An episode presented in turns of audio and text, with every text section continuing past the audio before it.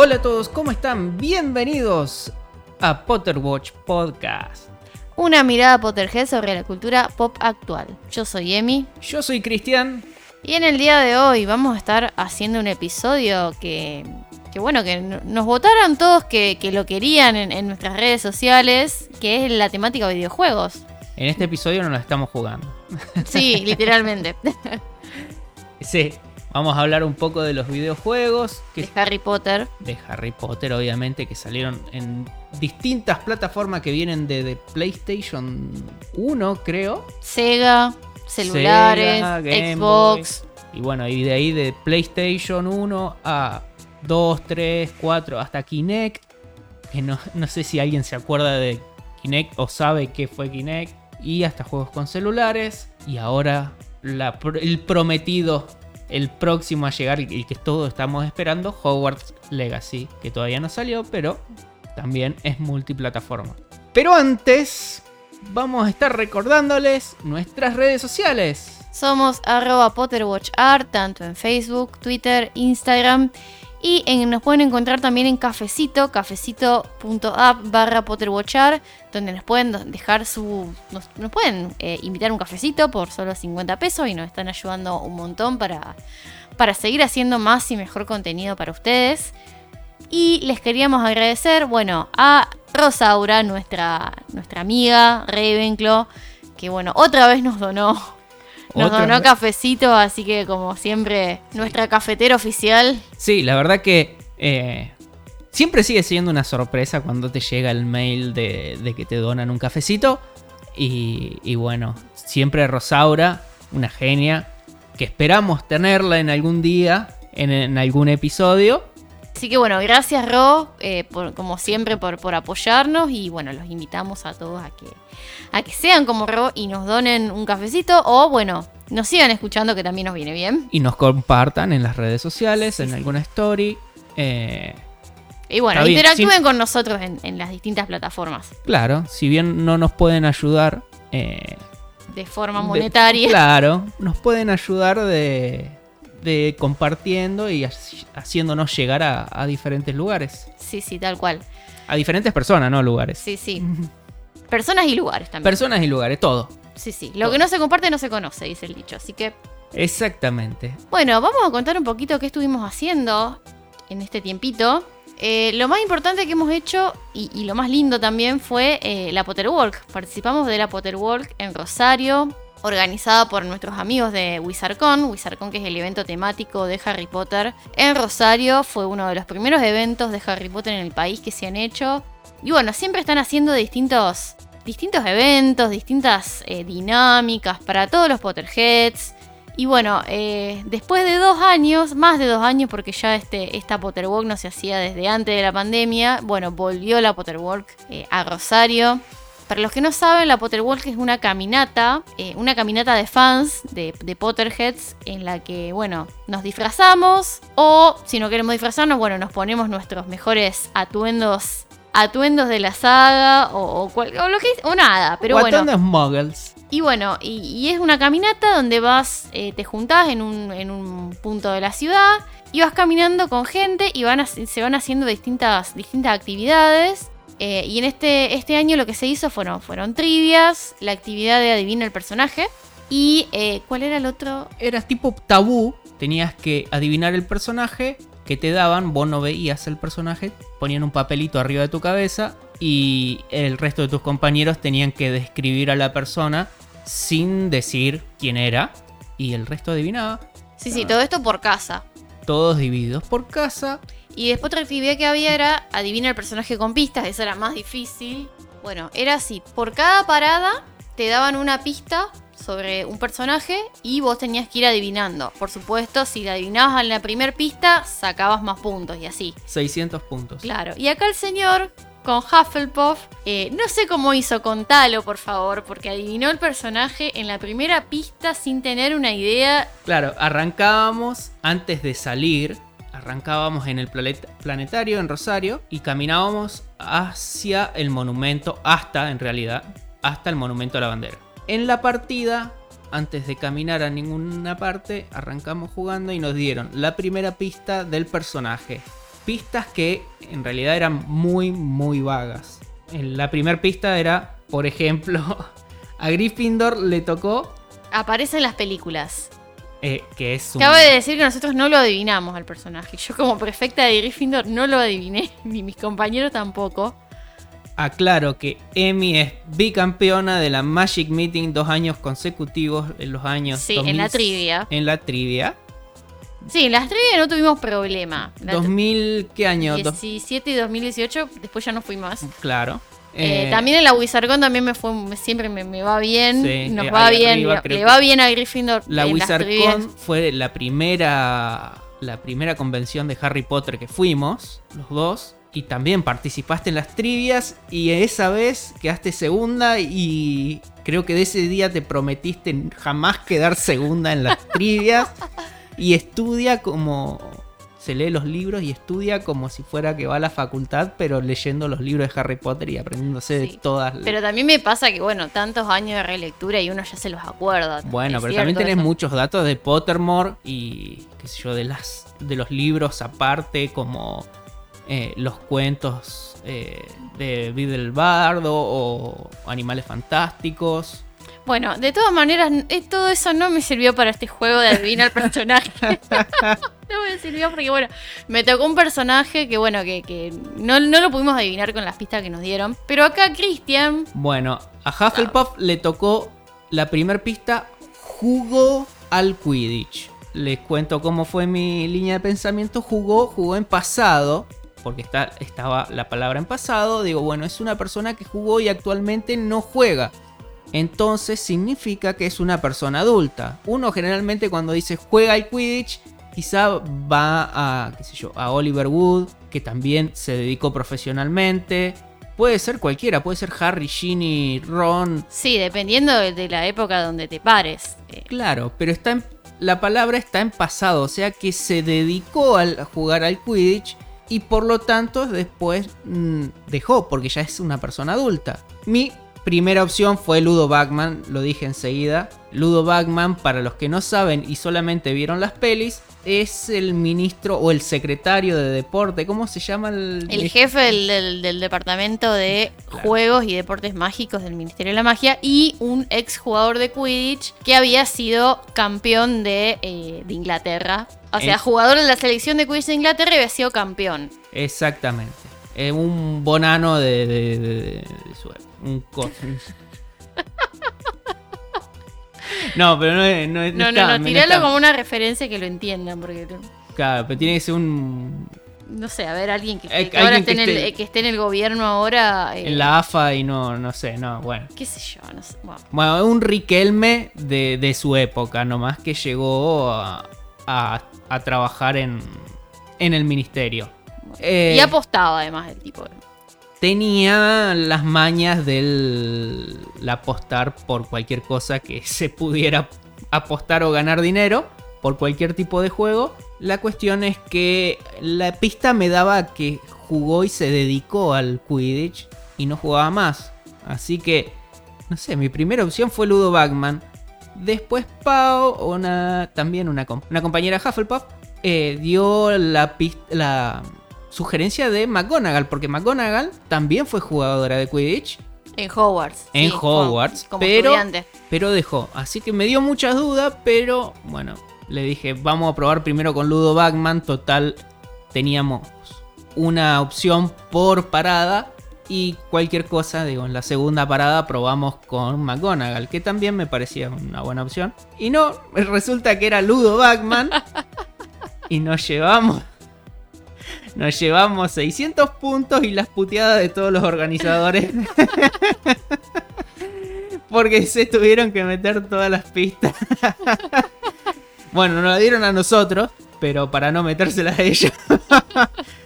Eh, sí, eh, al final Hufflepuff no jugó nada de ese juego porque duramos muy poquito con el tema de las pistas. Pero bueno, eh, merecido 600 puntos para Hufflepuff. Igual ganó Gryffindor la Copa de las Casas porque era un evento que, que ya tenía puntos previos. Ya había actividades que habían organizado en las redes, en Instagram, en Facebook. Entonces como que ya ninguno, ninguno empezábamos de cero. Claro, ahí. Entonces digamos. bueno, ya Gryffindor tenía una, una buena cantidad de puntos más lo que sumó ahí y bueno, ganamos. La Potterwalk venía a ser a formar parte de un- una, una Claro, sección Sí, de el, evento cierre de la Copa de las Casas. Claro. Digamos, la Copa de la Casa ya venía juntando muchos puntos. No es que por esos 600 puntos nos pusimos más arriba o más abajo. Eh, creo que Hufflepuff quedó donde, donde estaba. No sé, no hubo muchos movimientos al final, creo, de la tabla con la Potterwalk. Creo que quedó como venía. Sumaron puntos nada más. Sí, sí. Pero bueno, muy, muy linda actividad, muy- muy, muy divertido. buena. También, bueno, eh, fue un evento que siempre eh, las ediciones anteriores se hacían en la peatonal. En la peatonal Córdoba, desde la plaza Pringles. Pringles. Creo que Eh, una vez nos juntamos en la Plaza Pringles. Sí, en la Plaza La que Pringles. está, digamos, de la abogacía al lado. No sé si la Pringles, pero bueno. O la San Martín. Creo que esa fue la segunda vez que fuimos. el tema que, bueno, se hacía en la caminata por la peatonal Córdoba, después se empezó a cambiar y se empezó a hacer eh, por la costanera, saliendo del planetario hasta el monumento. Y está bien, extrañábamos un poco todo este tipo de eventos. Es así una para- linda zona Sí. también. Y también, viste, juntarte con gente que, que también le gusta Harry Potter como vos y, y te, y te pones a hablar y bueno, se genera un, un lindo, un lindo ambiente, una, una linda comunidad y, Sí, es porque todos nos gusta Harry Potter y, y es como, bueno, un momento... Para pa- compartir el para fanatismo, compartir, sí, sí. para nerdear un poco entre todos y, y bueno, estar entre todos los que queremos a la misma saga y un poco de, de amor Potterhead entre nosotros. Sí, sí, así que bueno, eh, si no conocen a Wizardcom, vayan a seguirlas, eh, son arroba Wizardcom en, en Instagram, así que bueno, vayan a ver todo lo, lo lindo que, que hacen. Bueno, otra novedad que, que bueno, que, te- que tuvimos de, de- de estos días son los rumores de una nueva serie de Severus Snape. De vuelta los rumores. Sí, otra vez. eh, esta vez, bueno, según dicen desde el medio We Got Discovered, les ha llegado a ellos una fuente, de una fuente, que bueno, según ellos es fiable, pero bueno, apunta a que se está desarrollando una serie sobre, sobre Severus, que HBO Max la está preparando, una precuela en el que se, se ahondaría en el personaje de Severus Snape, en el pasado. No se sabe bien qué época se va, se va a desarrollar, si cuando iba al colegio, si una vez que salió de Hogwarts y fue mortífago, no se sabe. Pero mm, como dice Christian, ya no es la primera vez que, que escuchamos. No, la verdad de que esto. a principio de año eh, salió el rumor, anduvo circulando fuerte, no solamente sobre una serie de Severus Snape, sino también de los merodeadores. Resonó en bastantes lados, hubo bastantes videos en YouTube dando vuelta que, Sí. que estaban los rumores. Desde pero- HBO Warner no hay nada confirmado de todas maneras. No, incluso creo que desde HBO o de Warner, de uno de los dos salió, salieron a aclarar que no había nada, nada en producción. Quizás, no sé si querés decir algo más, si hay algo más en la noticia, ¿no? Quizás para, para mí el primer rumor fue un... No fue un rumor, no fue una leak, entre comillas, una filtración dentro de Warner Brothers o de HBO Max, sino que fue algo filtrado a propósito, Como para sondear la opinión. para de los sondear, fans. para sondear. Se hace mucho, mucho en, en- últimamente en, en ¿Es algo todas las- usual que se haga eso? y Disney, generalmente Marvel y todo esa, más que nada Disney en general, es mucho de tirar comentarios o ideas y ver cómo, cómo reacciona la gente de, de nuevos personajes y, y buscándole. Pero en general no solamente Disney quizás es la más conocida, pero todas, todas las productoras lo hacen. Quizás filtrar algo y ver qué, va, qué piensa la gente sobre este producto. Y después dicen, bueno, no, no, no, no es nada. Y, y te enteras que seis meses después sale la serie que se había filtrado, que supuestamente iban a hacer, que después no la iban a hacer. Y seis meses después dicen, sí, las vamos a hacer. Pasa, pasa. Para mí fue como un sondeo del fandom a ver qué tal le parecían. Bueno, nosotros también sondeamos la opinión de nuestros seguidores. Pusimos una encuesta en Instagram en donde, bueno, preguntamos qué opinaban, si, bueno, las opciones eran dámelo ya o que dejen todo como está. Ganó el dámelo ya, pero por muy poco, por dos votos. ¿Qué sé yo? Mira, yo de mi parte, yo me, quedo como el, que dejen. Me, me quedo con el que, que quede todo como está. Sí, yo también. ¿Qué sé yo? Pasa que generalmente tienden a cagarla. El toqueteo Eh, excesivo. Sí, el toqueteo del canon ya después termina molestando y, y es preferible que, que dejen todo así, que está bien. No sé, con, con la experiencia ya que tuvimos con Curse Child y, y, bueno, y ahora con Animales Fantásticos. Entonces como que, Sí. no sé. eh, viste, También- uno... Yo tengo ese miedo. sí. Esto lo hablamos en el vivo en el que, que hicimos el, el otro día en Instagram. Sobre Eh, sí, el, el nuevo, la, la fecha de estreno de, de Animales Fantásticos 3 y el título, bueno, hicimos un vivo en Instagram. eh, que ya lo vamos a comentar un poquito también en el episodio. Después de esto, el toqueteo, uno no le molesta que lo hagan. El problema es el toqueteo del canon y que te cambian cosas. Y cuando te diste cuenta, Harry Potter nació 20 años antes de lo que debería haber nacido. Es rubio menemista y nada que ver con lo que era el personaje originalmente. Entonces, y te dicen, no, pero era así, yo lo pensé así. No. Eh, si era así, ¿por qué no lo escribiste en el libro hace 20 años? Entonces hay, qué sé yo, a mí me molesta mucho el toqueteo ese que encima te acusan de que si vos no querés al personaje o algo por el estilo, que no es así, pero no cambian las cosas, porque el fandom eh, se sabe todo, leyó o vio un montón de veces las pelis. Sí, ya, ya nosotros somos los dueños del canon, acéptenlo. Claro, el fandom es el dueño del canon, ya sabe lo que pasa en Rowling dejó de ser la dueña del canon. Y está bien que, que ella quiera seguir haciendo cosas, pero que respete lo que ella misma creó. Eso es lo que le pide el fandom en, en general, creo. Que si van a hacer algo, que lo haga, pero que respete las propias reglas que ella puso. Sí, sí, tal cual. Eh, y no que por algún facilismo narrativo o porque quiere inventar un nuevo personaje o porque el estudio le, quiere decir, mira, me- el estudio siendo Warner Brothers o los que publican los libros, le digan, mira, bueno, tenés que meter tal, tal personaje en tal lugar porque vende. La verdad que no. Eh, yo creo que JK Rowling ya está armada, digamos, ya está hecha. No necesita más plata, es más rica que la reina en teoría. No veo la- el motivo de, de seguir haciendo y toqueteando. Y si va a hacer, que, que lo haga bien, por el, el amor a su, a su obra. Sí. Si lo vas a hacer, hacela bien. Si lo la hace, canción. claro. Así que bueno, em, cuéntenos qué opinan ustedes. Eh, ¿Qué actor les gustaría que interprete a, a Severus de joven? Esa también es una, una pregunta que, que les queremos dejar de consigna. No sé vos qué, qué pensás, que algún actor te gustaría que, Uh, que lo haga. Me agarraste de sorpresa. Pero. Mucha gente opina de este chico, está diciendo que, que le gustaría este chico Timothy Chalamet, el, de, el que va a ser de, de Dune, va a estar en la película de Dune ahora. Ah, pero no está coso. Zendaya y no sé qué. Sí, ese, ese, ¿Y ese chico. El pibe. Sí. Pero, mm, eh, es medio. ¿Qué sé? Pasa que es el actor del momento, ¿viste? Tiene Sí. un, un estilo. Le falta la nariz ganchuda, digamos, pero como que. Bueno, sí. da- que- tiene un aire como que podría ser de Severus, pero. Pero también hay que ver en qué época Lo van a hacer. lo va a hacer. Si lo van a hacer en la época escolar, si lo van a hacer en la época prespía. Sí, es como. Claro, Está, para está mí, muy en la nebulosa eso. para mí sería algo interesante hacerlo post Hogwarts, digamos, su salida del colegio y la unión hacia, hacia- no hacia, sino la unión con los A los mort- mortífagos. Sí. Y el momento de la traición a, a los Potter. Bueno, no es traición, sino el, el momento de la profecía. Claro. Sí, podrían poner al pibe que, que estuvo en la, en la película también. No sé en qué. No, no lo vi nunca más ese chico. No sé cómo estará, pero viste. No sé a lo si, mejor. si, al- si sabe actuar o a lo mejor lo eligieron porque era más o menos parecido. Decir, bueno, metemos un pibe, total no tenés que hacer nada, quejarte un poco y listo.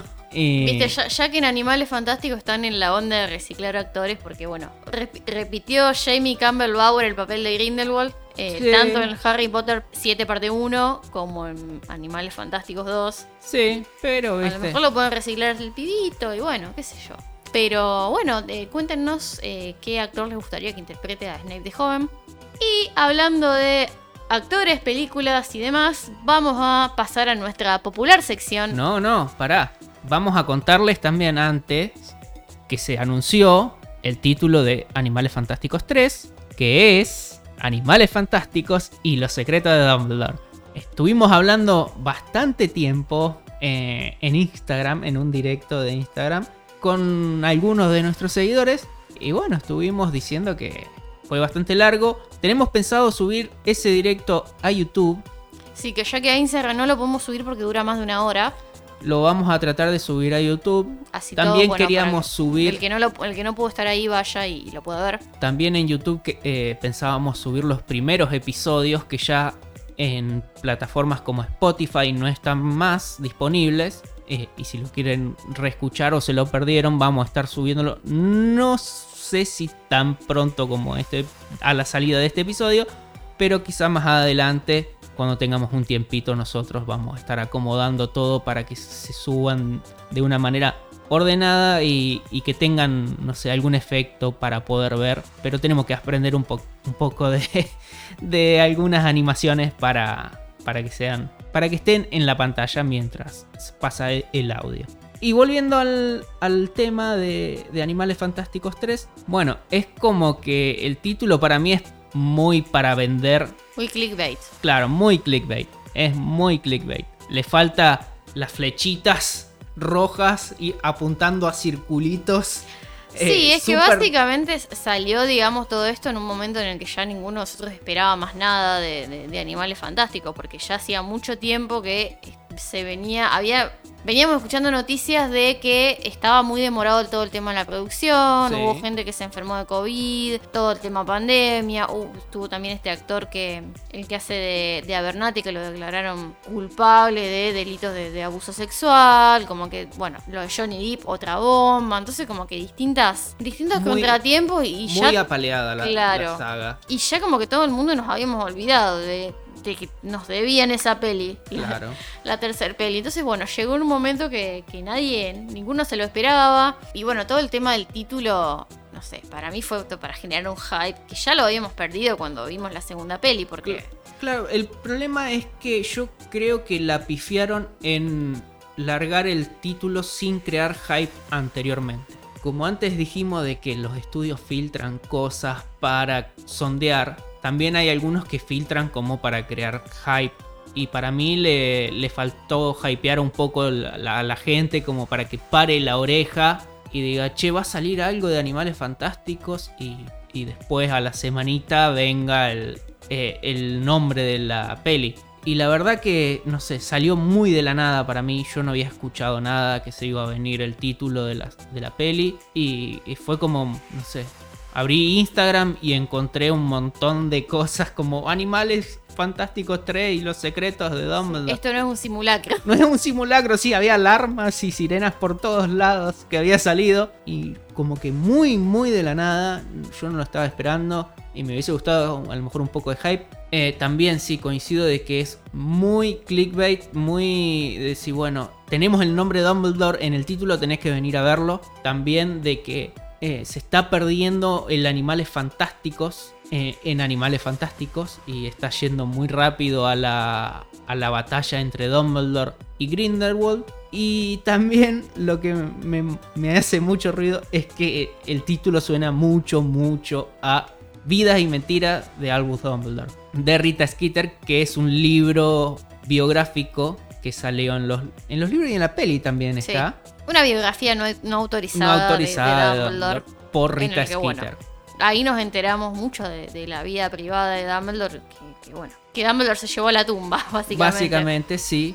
Pero como que toda la vida de los Dumbledore quedó bastante, por no decir muy tonelada de secretos fueron revelados y como que no tienen muchos secretos los Dumbledore, por lo menos No, no, es de la parte que- del, del árbol genealogi- genealógico de Percival. No, bueno, faltaría bueno ver esto de qué pasa con Credence. Claro, Yo creo que vamos por ese lado. Claro, por eso quizás vaya por otro lado. Y Credence para mí tiene que ser algún primo o algún pariente de, del otro lado de la familia y no tan cercano a los Dumbledore que conocemos, que sería Albus, Aberforth Y Ariana. y Ariana. Sí, a ver, después también otra cosa que decíamos ahí en el vivo, que falta todavía tres películas. O sea, ¿qué secretos me vas a develar? Porque te quedás sin material para las dos siguientes. No, no vas a poner toda la carne al asador en esta. Sí, algo, Algo te tenés que guardar. algo- sí, porque si vas a hacer cinco películas, tenés que rellenar ahora.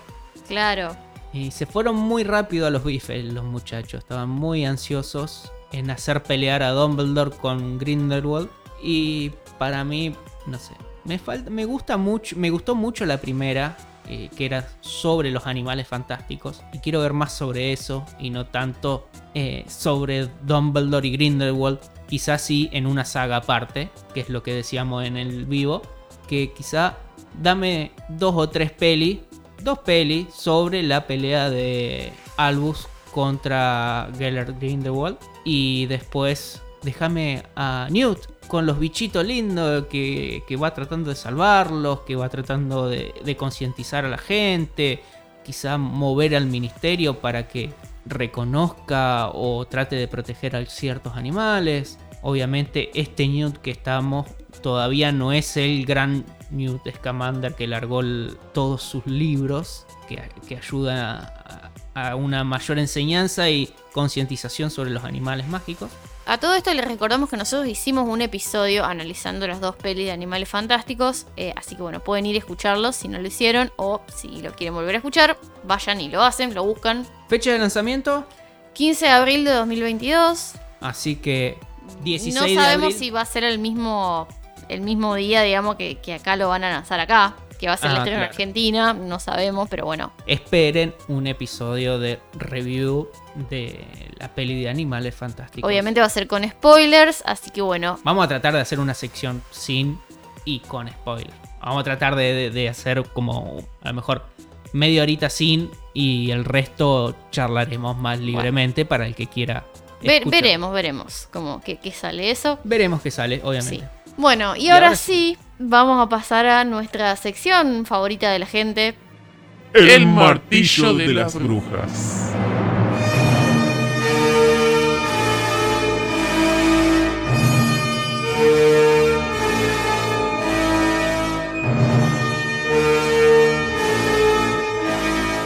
El martillo de las brujas. ¿Y qué película vimos?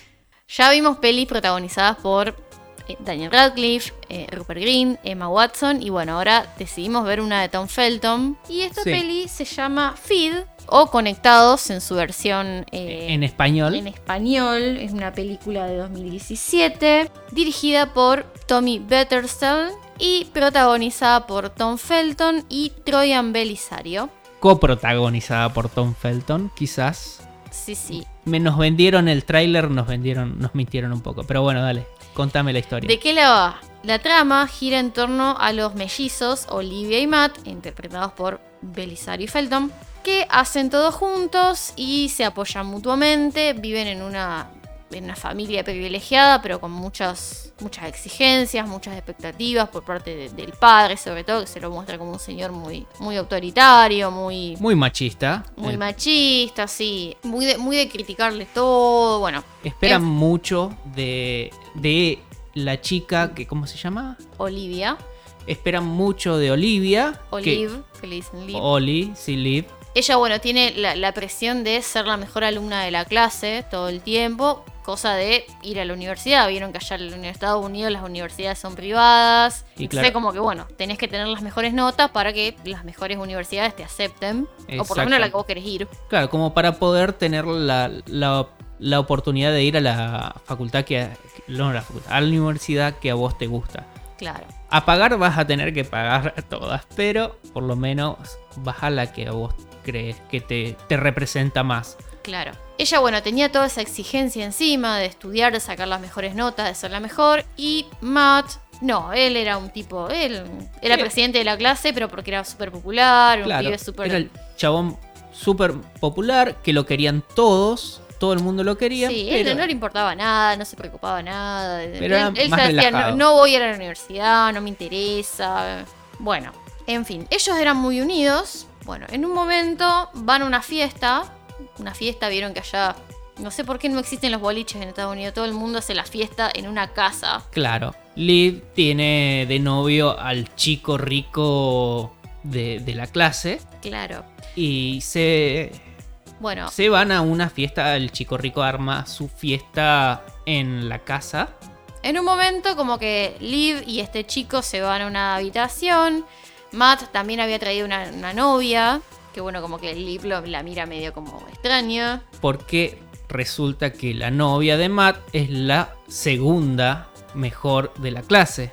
Claro. Es la némesis académicamente hablando. Porque también se tiene en cuenta para entrar a las universidades quién es la mejor de la clase o el mejor de la clase. Y bueno, como Liv quería entrar a, a Yale, bueno, ella quería ser la mejor de la clase para estar o para tener las mejores posibilidades de entrar. Y la chica esta era como que, bueno, la competencia a robarle el puesto de mejor estudiante. Alumna. Claro. En fin, bueno, comentarios antes de que ellos entren a la fiesta. Él le hace, le hace un comentario de que vaya, ella vaya y se divierta. Ella le dice, no sé cómo voy a hacer para, no, para estar sin vos. Y a mí como que me, me, me dio un poquito como que ya iba más allá de... Amor De- de- fraternal de hermano. Ya me sonaba incesto eso a mí.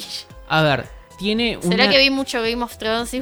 No, no, no, yo no tengo hermanos, pero es muy turbio el Oh, diálogo entre ellos. Es muy turbio porque si vos no sabés que son hermanos, vos pensás que, pensás Que hay tal- algo que entre están de novios o que hay algo entre ellos, hay alguna tensión sexual entre ellos, porque hay acercamientos, hay diálogos que son Sí. medio como decir, bueno, Sí, no hay, se lo hay decís a tu celos, digamos, hacia otra persona también. Porque Sí. también en un momento, bueno, cada uno se va con sus respectivas parejas a, a chapar. Matt, en un momento como que no sabemos qué pasó, no se entiende, como que no, no logra concretar con esta chica. Y la va a interrumpir a la hermana que está como en pleno... En, Está en camino en de... camino, sí, de, de- de que pasen cosas con el noviecito. Bueno, le dice, chao, agarra tus cosas, nos vamos de acá. Claro, porque él, Re enojado encima, como, como de él había en esa puesto situación. la o los padres en realidad habían puesto la, la orden de que medianoche para las casas. Y bueno, Matt le dijo, "Oh, 12 menos cuarto, nos vamos para las casas. Y eran las 12 y todavía no se habían ido y él aparece... Sí, pero también, o sea, no, no, no fue en esa tesitura que la fue a interrumpir. Fue. No, bueno. diciendo, Te estuve encontrando en falta, vámonos de acá. Claro, entonces, qué sé yo, al principio uno sí, le entiendo la escena de celos, qué sé yo, la- te encontrás a tu hermana medio en situaciones comprometidas con otro chabón. Podés estar un poco celoso, un poco. Ahora, los diálogos que continúan son como una pareja que encontró a, a su novia o a su novio con otra persona. Sí. O alguien que, no sé si una pareja, pero alguien que te gusta y que te estuviste histeriqueando y resulta que en- te enterás que ahora está con otro. Entonces como, pará, nos estamos histeriqueando hace dos años y resulta que ahora vos te vas con otro, te va en cama con otro. Claro, bueno, resulta, cuestión. Vuelven todo, todo el viaje de vuelta lo hacen discutiendo, ellos peleándose por este motivo. Bueno, chocan y él muere. Exactamente. La Y él- palma. claro. Entonces Y vos bueno, decís, hay Tom un- Felton, claro. se me muere Tom Felton. Me dijiste que Tom Felton iba a estar en esta película y hace 10 minutos de película y la palmó. Cuestión, hay un flashback en el que, bueno, se ve que ellos eran chiquitos y siempre se decían que cuando se fuera a morir uno, se iba a morir el otro también. Tom le promete eso a la hermana. Eh, Matt, en realidad, el personaje, tiene un accidente con la hermana que la hermana termina hospitalizada y ella le pregunta si se va a morir y él le dice no, no te vas a morir y si no morimos, nos morimos los dos juntos. Claro. En fin, muere él, ella no muere, pero bueno, le queda toda la culpa de murió por mi culpa. Nos estábamos peleando, lo- digamos, el, el último momento que pasaron juntos fue peleados, enojados el uno con el otro. Claro. Ella también le dice cosas feas y lo último que pasa es, es, digamos, que ella diciéndoles cosas feas, eh, como que no lo quería más o que no, no, no quiere que la cuide más, algo por el estilo, y él como que... Ves en ese cuadro, ves cuando se le rompe el corazón. Sí. Eh, y bueno, Bueno, hasta ahí, ahí. justo pasa el accidente y bueno, pasa como una escena de un montaje pasando el tiempo, un mes de luto que está pasando ella y la familia en general y la escuela eh, por la muerte de, de Matt, que era un personaje querido en la comunidad Sí. escolar. Bueno, en medio de su dolor ella como que le empieza a bajar el rendimiento escolar Claro. y en un momento ella lo empieza a ver a él, que se le aparece. Que se le aparece, le- ella como que se, se niega a creer que, que- que, bueno, que murió. Para ella está vivo, pero no solamente él, ella lo ve. Y en un momento le empieza a pedir que le dé comida. Que no se coma la comida Claro, porque está pasando hambre y él la va a esperar afuera. y ella se esconde la comida de la cena, de, de- de la comida. Claro. Le hace un paquetito y se lo va a llevar a él para que coma y se alimente y pueda seguir viviendo. Entre comillas. Entre comillas, sí. Entonces ella agarra y come a lo mejor dos lechuguitas y se guarda la pata muslo, se la, se la esconde. Y dice, no, bueno, no tengo más hambre, me voy a estudiar. Y los padres súper contentos porque si mi hija se está yendo a estudiar, qué bueno. Y ella se iba con el platito como diciendo, bueno, voy a comer en, la- en mi habitación o voy a llevar los platos a la cocina a lavar. Y la cuestión es que ella agarra, esconde el Morphy y se va afuera donde tienen como un árbol donde ella sufrió el accidente y es como el árbol de ellos. Y le da la comida, el hermano la espera ahí y le da la comida al hermano para que pueda vivir. Sí. Y él como que la va, a medida que va pasando el tiempo, la va manipulando. La- le va haciendo creer que la gente no la quiere, que el chico este que, que ella tenía por novio en realidad no, no, no se la merece. Que la iba a lastimar. Que le iba a lastimar. que como era el Que último solo él año. la quería. Claro, que como era el último año de secundaria, cuando qué iba a pasar ahora que ellos se iban a ir a diferentes facultades, a diferentes eh, universidades, y no se iban a ver, que se iba a sentir mal, que rompa la relación básicamente y todo eso. Bien, y en un montaje muy, bueno, muy tedioso, en realidad ella, vos lo que vas viendo es que ella va cayendo en la anorexia. Sí, básicamente ella se empieza a desnutrir porque le, le- le va llevando la comida que, que en realidad ella debería comer, se la va llevando al hermano. Sí. Yo lo que no entiendo también es por qué ella no agarra y decir, se come la pata muslo y va a la cocina y no hace un sándwich de jamón y queso y se lo lleva al hermano. Porque está bien, será una chica de secundaria, pero te podés dar cuenta que podés comer eso y llevarle un sándwich a tu hermano. Pero bueno, la, la peli trata sobre, sobre la anorexia en general. Claro, no, es- no es sobre lo sobrenatural de ver un muerto, Bueno. sino es sobre un trastorno alimenticio. Ahora vamos, a- vamos yendo a lo que en realidad va la, va la peli. Después, los brotes en los que aparece el hermano son mucho más frecuentes. Primero eran esporádicos. Matt aparecía muy cada tanto y cada vez como que se va arraigando en la psiquis de Liv y está cada vez más tiempo. Incluso va a la escuela con ella, va a todos lados. Y bueno, todo el mundo empieza a hablarle a Liv diciendo, Liv, está mal, ella está siempre enferma, está muy delgada. En teoría está muy delgada. Hay escenas que la, la quieren mostrar como que está muy delgada, pero la ves igual, yo la veo igual de flaca que está al principio de la claro, peli. en realidad la ves más, más demacrada en la cara. Claro, pero es más maquillaje. Quisieron hacer como una escena como la de Christian Bale en El Maquinista, donde vos lo ves que el chabón es piel y hueso. Y, y bueno, Christian Bale se- literalmente se cagó de hambre no sé cuánto tiempo para hacer esa escena donde está, que es un cuero y hueso nada más. Eh, Muy buena peli, véanla del maquinista. también, sí, muy buena peli. Y la verdad que quisieron hacer, escena, hacer esa escena y no está tan demacrada como Christian Bale. Y yo cuando veía esa escena digo, quieren replicar esa escena de Christian Bale en El Maquinista. Y no da porque no está tan, tan demacrada. No, porque ya era, como fra- es. ya era flaca ella. Ya era flaca ella. Tiene una contextura delgada la chica y bueno, como que no, no. Claro, entonces como que la ponen en ropa más grande como diciendo, uy, ahora toda la ropa que tenía antes no le entra, pero vos le ves el cuerpo y decís, era igual de flaquita que cuando arrancó la peli. Claro. Solamente que ahora se está probando vestido más grande. Entonces, bueno, es eso. Digamos, ahí como que me hizo un poco de ruido eso. Y después, bueno, Matt cada vez va siendo más fuerte en la psiqui hasta que le dice, mira, yo te prometí que íbamos a morir juntos. Bueno, ahora te toca a vos. Y como que la va presionando a que se, se Se mate. se mate, se suicide. La va presionando para que termine con su vida. Y así poder estar juntos de verdad. de vuelta, de verdad, entre comillas. La cuestión que la madre se da cuenta, buscando a la hija, no me acuerdo cómo, la madre se da cuenta que hay un montón de comida tirada atrás de una planta y la ve a ella parada en el balcón a punto de terminar con todo y bueno, justo se le avisa al padre y bueno, la rescatan y la mandan a una institución donde tratan a personas que tienen problemas con alimenticios, básicamente, que se le diagnostica que ella tiene un problema alimenticio Sí, anorexia. Ah, sí, y, y bueno, que, que ella tiene que aprender a no escuchar a su hermano, Sí, que su hermano en vida no era así. claro, y que tiene que, Sí. que como que recordar a su hermano cómo era y lo que él hubiese Sí. querido para que no, no cometer esas, esos actos contra ella misma. Pero bueno, es, es básicamente eh, eso. Es, a mí me pareció original eso de que cómo la anorexia está representada en un ser querido. Sí, Digamos, que es el que obliga a, la obliga a hacer cosas que no quiere y va destruyendo de, de a poco de a poco su vida. Eso, eso me pareció bien, pero ya la película fue un bodrio. sí, primero. muy, muy lenta. No.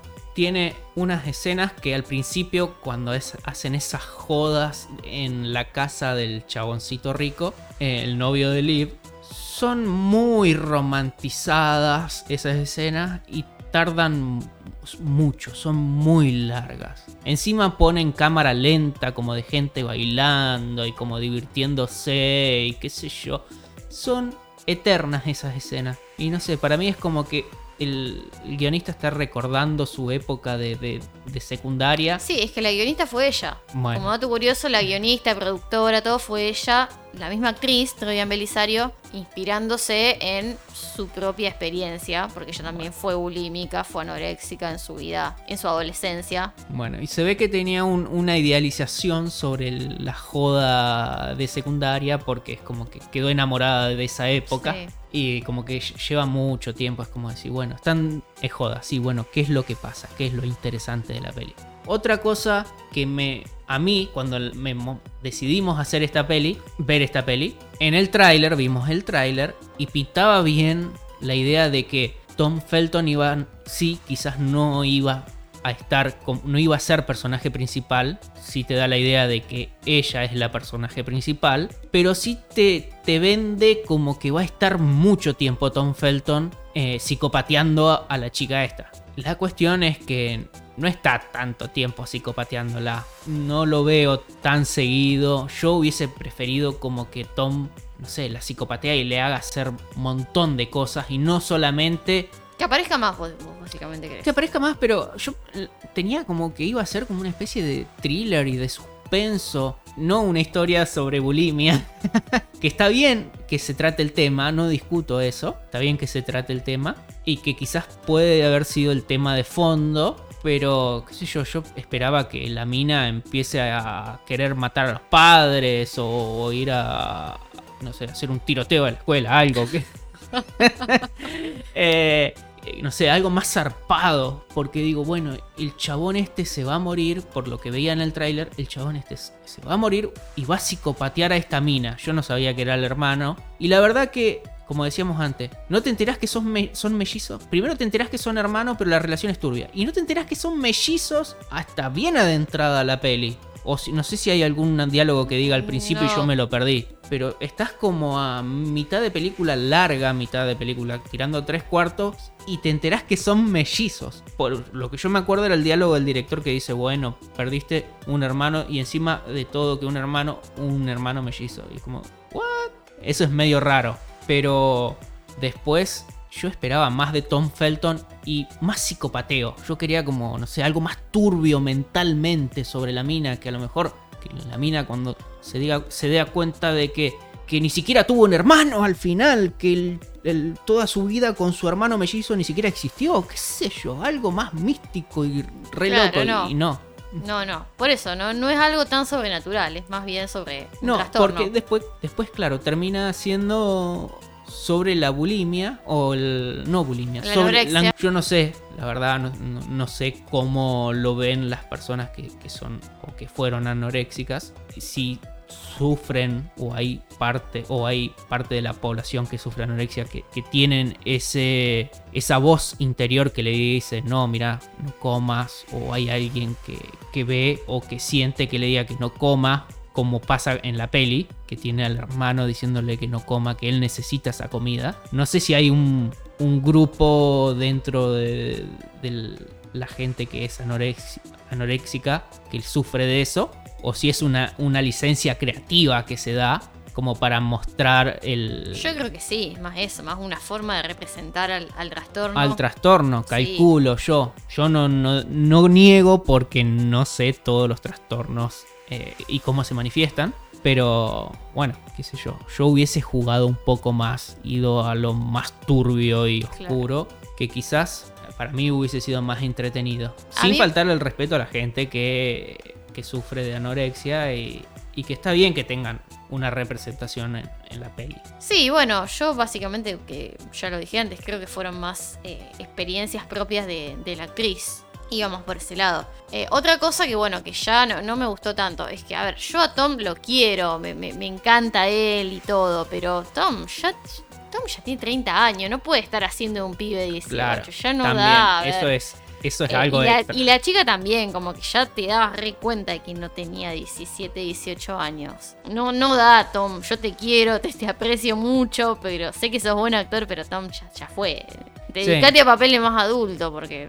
vos lo ves a Tom Como decía- Felton, como medio, decía- medio pelado como yo y haciendo de pibe de secundaria es como Sí, bueno, como decía papá. Santi, nuestra amiga Santi Galeano, le decía Tom Felton ya tiene que sacar el carnet de PAMI porque.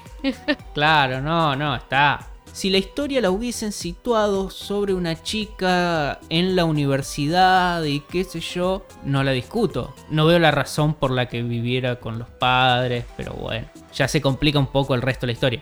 Pero no, me hace mucho ruido ver a Tom Felton con de pibe. Claro, de, de secundaria, en- que supuestamente es de secundaria y el chabón tiene, va con un andador básicamente. Se, se le, se le cae el- las canas, te hace ruido al principio. Eh, bueno, cuéntenos si la vieron, si la piensan ver, está en Netflix, así que bueno, la pueden ir a encontrar ahí. Eh, ¿Le ponemos nota? Vamos a ver si la condenamos a la hoguera o a la gloria eterna.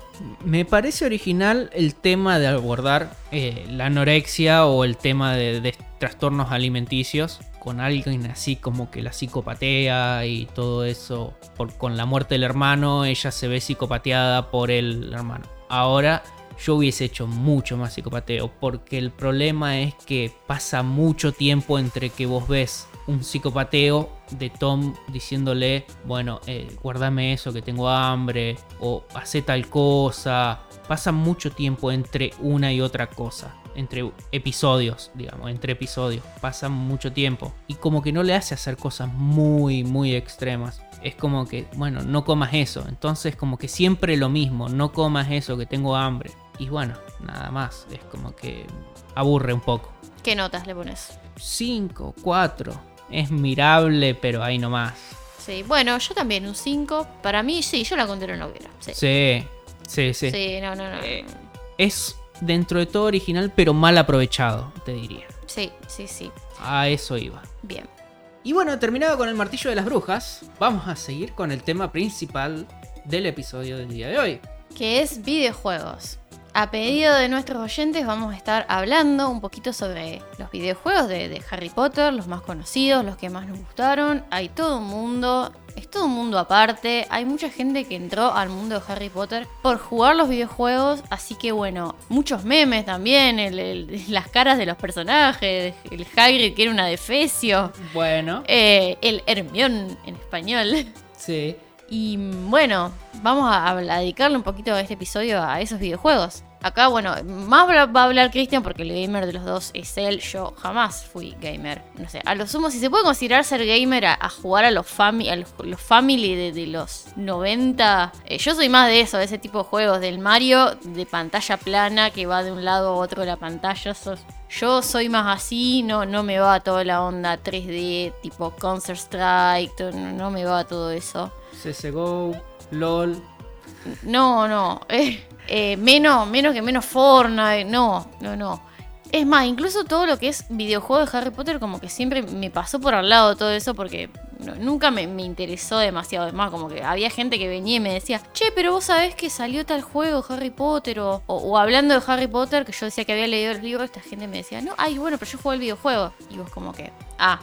Así que bueno, eh, nu- nunca consideré a los videojuegos como parte de, de una experiencia de Harry Potter hasta que bueno salió todo lo que es Hogwarts Mystery, del que ya vamos a hablar en un ratito. Eh, y ahí sí como que empecé a entrar un poquito más. Pero bueno, era para celular. Para celular. Hogwarts sí. Mystery era para celular y fue uno de los últimos Claro. en sí. salir. Pero el primero fue Harry Potter y la Piedra Filosofal, el videojuego. Y se hizo en 2001, lo hizo EA Sport, el que hace FIFA, qué sé yo, todo eso. ¿No son los que tienen los equipos, las franquicias estas de, de juegos EA? ¿No es eso? Sí, que por ejemplo eh, tienen a Plant, Plants vs. Zombies. Ah, Eh. there's a zombie in your life. Ese. Eh, I have a pocket on my head. el original de Plant vs. Zombie lo hizo Pop Art Sí. y después. Ese sí EA lo jugué también. Bueno, EA lo compró. Entonces, bueno, ahora son de EA. Tienen un par de versiones en PC y en PlayStation. Y creo que en Xbox y, y PC, obviamente.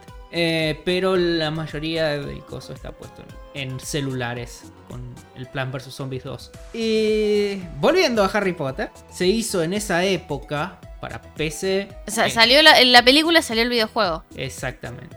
En 2001. Sie- Siempre fue así, digamos. En todos, en todos, e incluso hasta lanzamientos simultáneos. El, la- el Harry Potter y el prisionero de Azkaban. El juego trae un tráiler del prisionero de Azkaban dentro del juego. Como para meterte, mentalizarte de que tenés que ir al cine a verla. Entonces, generalmente venía la peli acompañada con el juego. Hay más juegos, pero hay un juego por película. Además, hay más juegos relacionados, con algunos con, como con la Kinect, que Claro, del que ya vamos a hablar en un ratito ya vamos a también. hablar. Estos juegos que salieron, por ejemplo, en PC, Game Boy, Game Boy Color, Game Boy Advance, PlayStation 1 y 2, y en- un año después salió para Mac. Generalmente ningún juego era igual a lo que era en otra plataforma. El de PlayStation era diferente al de PC y los de las Game Boy también eran nada que ver. Generalmente eran como más de texto o puzzles por el estilo. Y PC vos podías controlar al- a Harry y explorar en Hogwarts y todo por el estilo. Fueron cambiando la metodología. Generalmente en los primeros juegos, los primeros tres juegos, el arte de la portada del videojuego era Harry acompañado por Ron y Hermione, pero dibujados. No, no eran Daniel Radcliffe con Emma Watson y Ron. Pero eso, digamos, por un tema de derechos era. No, no, era como que lo hacían y salían con, esa ar- con ese arte. Cosa que cambió a partir de la cuarta, que se usa fotos como de las promociones de las pelis. La clásica foto de póster se usaba como portada para los videojuegos. Y los primeros tres no, eran como dibujados. eh, Claro, por eso eran tan horrendos. No, pero a ver, hay un consenso entre todos. Para mí, no sé si estar de acuerdo o no. Aclaro, yo no lo jugué, no jugué ninguno de estos. No tenía PlayStation, no tenía. PC sí tenía, pero no era una PC gamer y menos aún plata para comprarlos. Sí, sí. y, y bueno. ¿No te los podías bajar por el Ares? Junto con 25 virus. Sí. O Netscape. No, bueno. Emule, ¿te acordás? Emule. Qué antro que desapareció Emule. bueno, hicimos una investigación mirando gameplays y todo, todas cosas por el estilo como para saber de qué lado van los juegos. Los primeros son lindos en para chicos. Bueno, no son lindos como vos decías gráficamente. Son súper, súper rudimentarios la gráfica que tenía. Estaban hechos con el motor gráfico de Unreal, que lo tiene Epic Games, que Epic Games hace Fortnite en estas épocas de 2021. Fortnite creo que está hecho con Unreal Engine 5 o el 4, no me acuerdo, pero ya salió el 5. Y este era el Unreal Engine, el primero. El primero que hicieron. Y eso es un motor gráfico donde se construyen los personajes. Y era súper rudimentario. Era como, no sé si vieron los memes de Lara Croft, que es, es todo como low poly se llama, como de polígonos en 3D, ¿te das cuenta? ¿No? Bueno, tenía unas tetas súper puntiagudas. Porque no, no, no había redondel en esa época. No había curvas. No había curvas, se No hacía sabían todo con polígonos. curvas. Claro, no es que no sabía. Las compu en esa época no tenían el poder gráfico como para llenar un montón de polígonos para hacer una curva. Porque mientras más polígonos agregabas para hacer curvas, más poder gráfico necesitabas. Por eso las caras de estos personajes son unos adefesios impresionantes que no se pueden creer que decir, bueno, jugaban esto los chabones. Sí, Harry tenía una cara medio asimétrica. Hagrid, en la Pero cara del meme, horrendo, por favor. tiene como una línea en el medio porque el- la cara como que le va de un lado y del otro y se le hace como un triángulo en el frente. Es horrible. Eh, y no, bueno. Pero como juego para chicos son divertidos. Podés explorar todo Hogwarts, hay lugares secretos y la historia va parecida. Porque si te pones a leer o a escuchar los diálogos, hacen cosas diferentes, pero con el mismo resultado. No sé si me explico. Por ejemplo, en la cámara secreta, Hermione le pide a Harry que vaya al callejón Diagon a, a buscar ingredientes para hacer la poción multijugos, para saber, para averiguar si Malfoy era o no era el, El heredero, el heredero de Slytherin. Bueno, Harry no va al callejón Diagon a mitad de la escuela a buscar ingredientes. Los, los roban del gabinete de, Sí, el despacho de Snape. Sí, desde el despacho de Snape. Bueno, son cosas por el estilo. A fin de cuentas, Bueno, hacen pero- la poción de cosas. Pero en general, digamos, suelen ser fieles a la historia. claro, o- van o- por otro lado, pero terminan haciendo el mismo resultado. Bien. Pero podés jugar al Quidditch, vas pasando como las cosas que hace Harry. Pero también hay cosas aparte, como hacer pociones, duelos, tienes tu barra de vida y te vas tirando hechizos que vas aprendiendo y te vas tirando hechizos practicando con Ron, con Hermione. Bien, ¿y es pay to win? ¿Eran pay to win? No, eso no existía en esa época. Porque vos lo comprabas al Vos juego. comprabas al juego y tenías ese juego que te duraba un par de horas. Pero si querías poner plata, más o menos. ¿podías o no? No, no había monetización en esa época. No, no es como ahora. Menos los juegos de celular, que es puramente monetización. Pero no, en esa época te comprabas el juego y era lo que tenías. Y en cuanto a adictivos, ¿eran adictivos? No, ¿Te pudiste tenía- percatar de si lo eran? No, todos los que vi, todos los gameplay que vi es de gente que dice, uy, vamos a jugar Harry Potter. Yo lo jugaba cuando era chico. Es un juego más de nostalgia que de decir como un StarCraft o un World of Warcraft que, que la gente lo juega porque todavía le gusta y es juego de hace 15 años. La gente lo juega porque tiene rejugabilidad. O el Age of Empire. El Age of Empire 2 tiene una comunidad muy grande. Y el juego salió hace muchos, muchos años. Y sin embargo se sigue jugando. Pero eh, Harry Potter no tiene eso. Al ser como una historia lineal, no tiene mucho. Mucha rejugabilidad. Una vez que completaste las misiones y, y- y saliste campeón de las casas, Ya está, ya terminaste está, la terminaste. campaña Te y... vas, te vas, sí, te vas de la escuela y si quieres jugar, vuelve a empezar.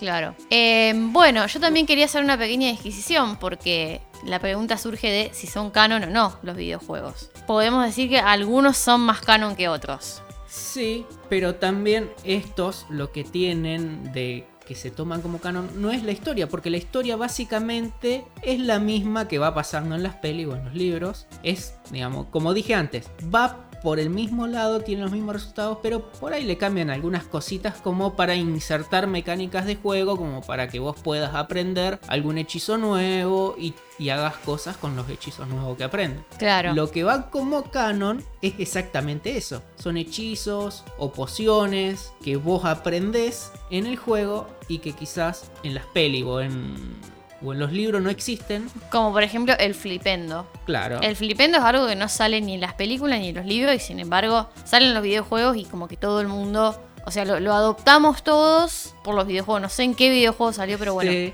Bueno, pero hay un montón. Es ese hechizo que te tira la mierda, supuestamente. Supuestamente, pero hay un montón, un montón. Claro. Eh, no me voy a poner a numerar porque es básicamente eh, eh, te, te armás un Excel con la cantidad de hechizos que hay inventados y todo. Claro. Pero mientras esos hechizos no entren en contradicción con lo escrito por J.K. Rowling. No, no, es Entonces, que se ahí los, po- los podemos considerar como canon. Se agregan, pero hay, eh, hay hechizos que el Alohomora lo usan y sirve como Alohomora para abrir cosas cerradas. Claro. Bueno, el- los juegos van primero, los primeros dos juegos, el primero salió en 2001, el segundo salió en 2002, son todos, todos en realidad son de vista en tercera persona y podés jugar en los primeros dos con Harry, nada más, y vas averiguando cosas, charlando con, con diferentes personajes que se van apareciendo mientras vos vas explorando.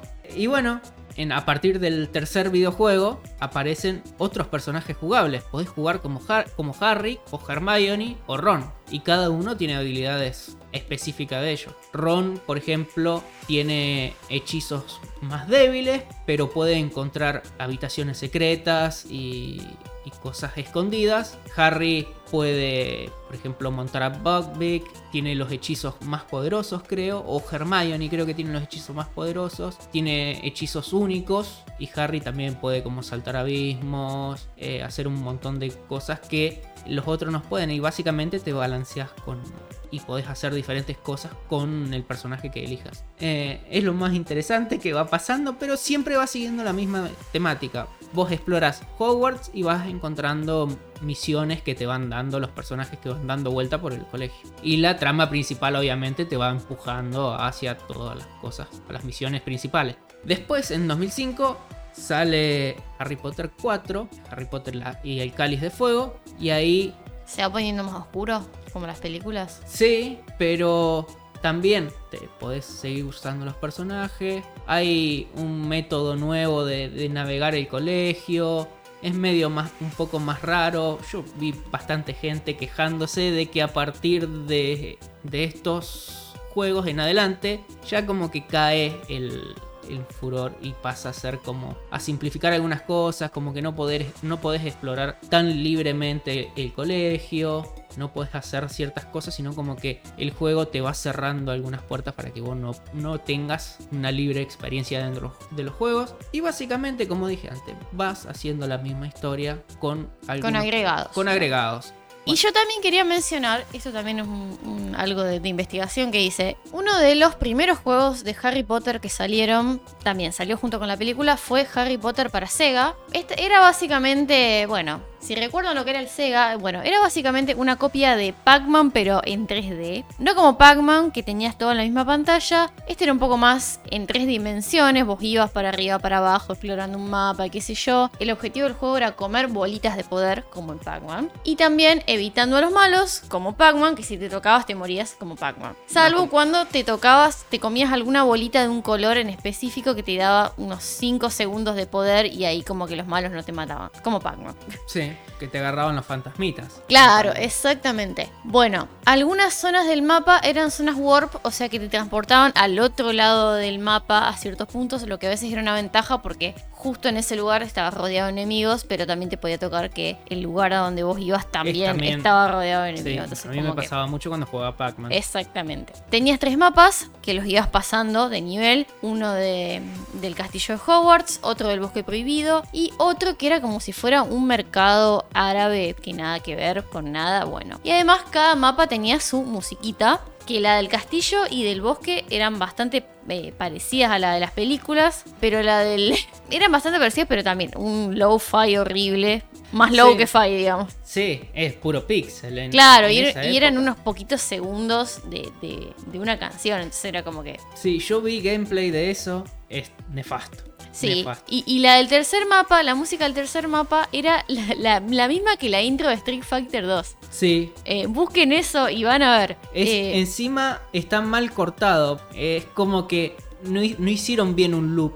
Es como que va, va y se, se, se escucha el corte cu- cuando vuelve a arrancar, pero como que la cortaron. Bueno, a ver, ¿cuánto querés? 10 segundos, bueno, track. Pero no se fijaron de, de empalmar para que quede un loop perfecto, sino que hicieron cualquier cosa. No, claro. Y después, bueno, los malos, que supuestamente los fantasmitas de Pac-Man en este caso, eran una vigorita con turbante, un hombre y un hombrecito eh, con una hoz tipo la muerte. Bueno, nada que ver. Nada que ver, nada que ver. Y mm, otra cosa que era bastante tedioso, que era súper lento el movimiento de Harry. O sea, no, no tenía forma de, de acelerar la caminata. Ibas caminando hasta que te agarraran lo- los chovis. Sí, sí, sí, no, no, no, no podías correr. Así que nada, eh, una, una porquería. Una porquería. Bueno, y una pregunta que por ahí me surge a mí, y bueno, te la pregunto a vos como experto en videojuegos, es... eh, Experto con él. Sí, agrándate, loco. Bueno, me gusta jugar videojuegos, pero tampoco soy el, el gran conocedor. Ven- vendamos esto, loco, porque si no, no, no, no nos va a escuchar nadie. No, no, ¿por qué no lo van a escuchar? Es- está bueno, hay un montón de historia den- dentro de los juegos de Harry Potter. Hay- es muy de nicho y los que lo jugaron generalmente lo, lo recuerdan con cariño. Bueno, la pregunta es, ¿qué opinas de un videojuego que adapta una historia y no se entiende? ¿Considerás que es un juego bueno o un juego malo? A ver, estos juegos están dentro de una franquicia que tienen que, que respetar. O sea, ¿es difícil contar una historia en un videojuego? Es y no es, usted me entiende.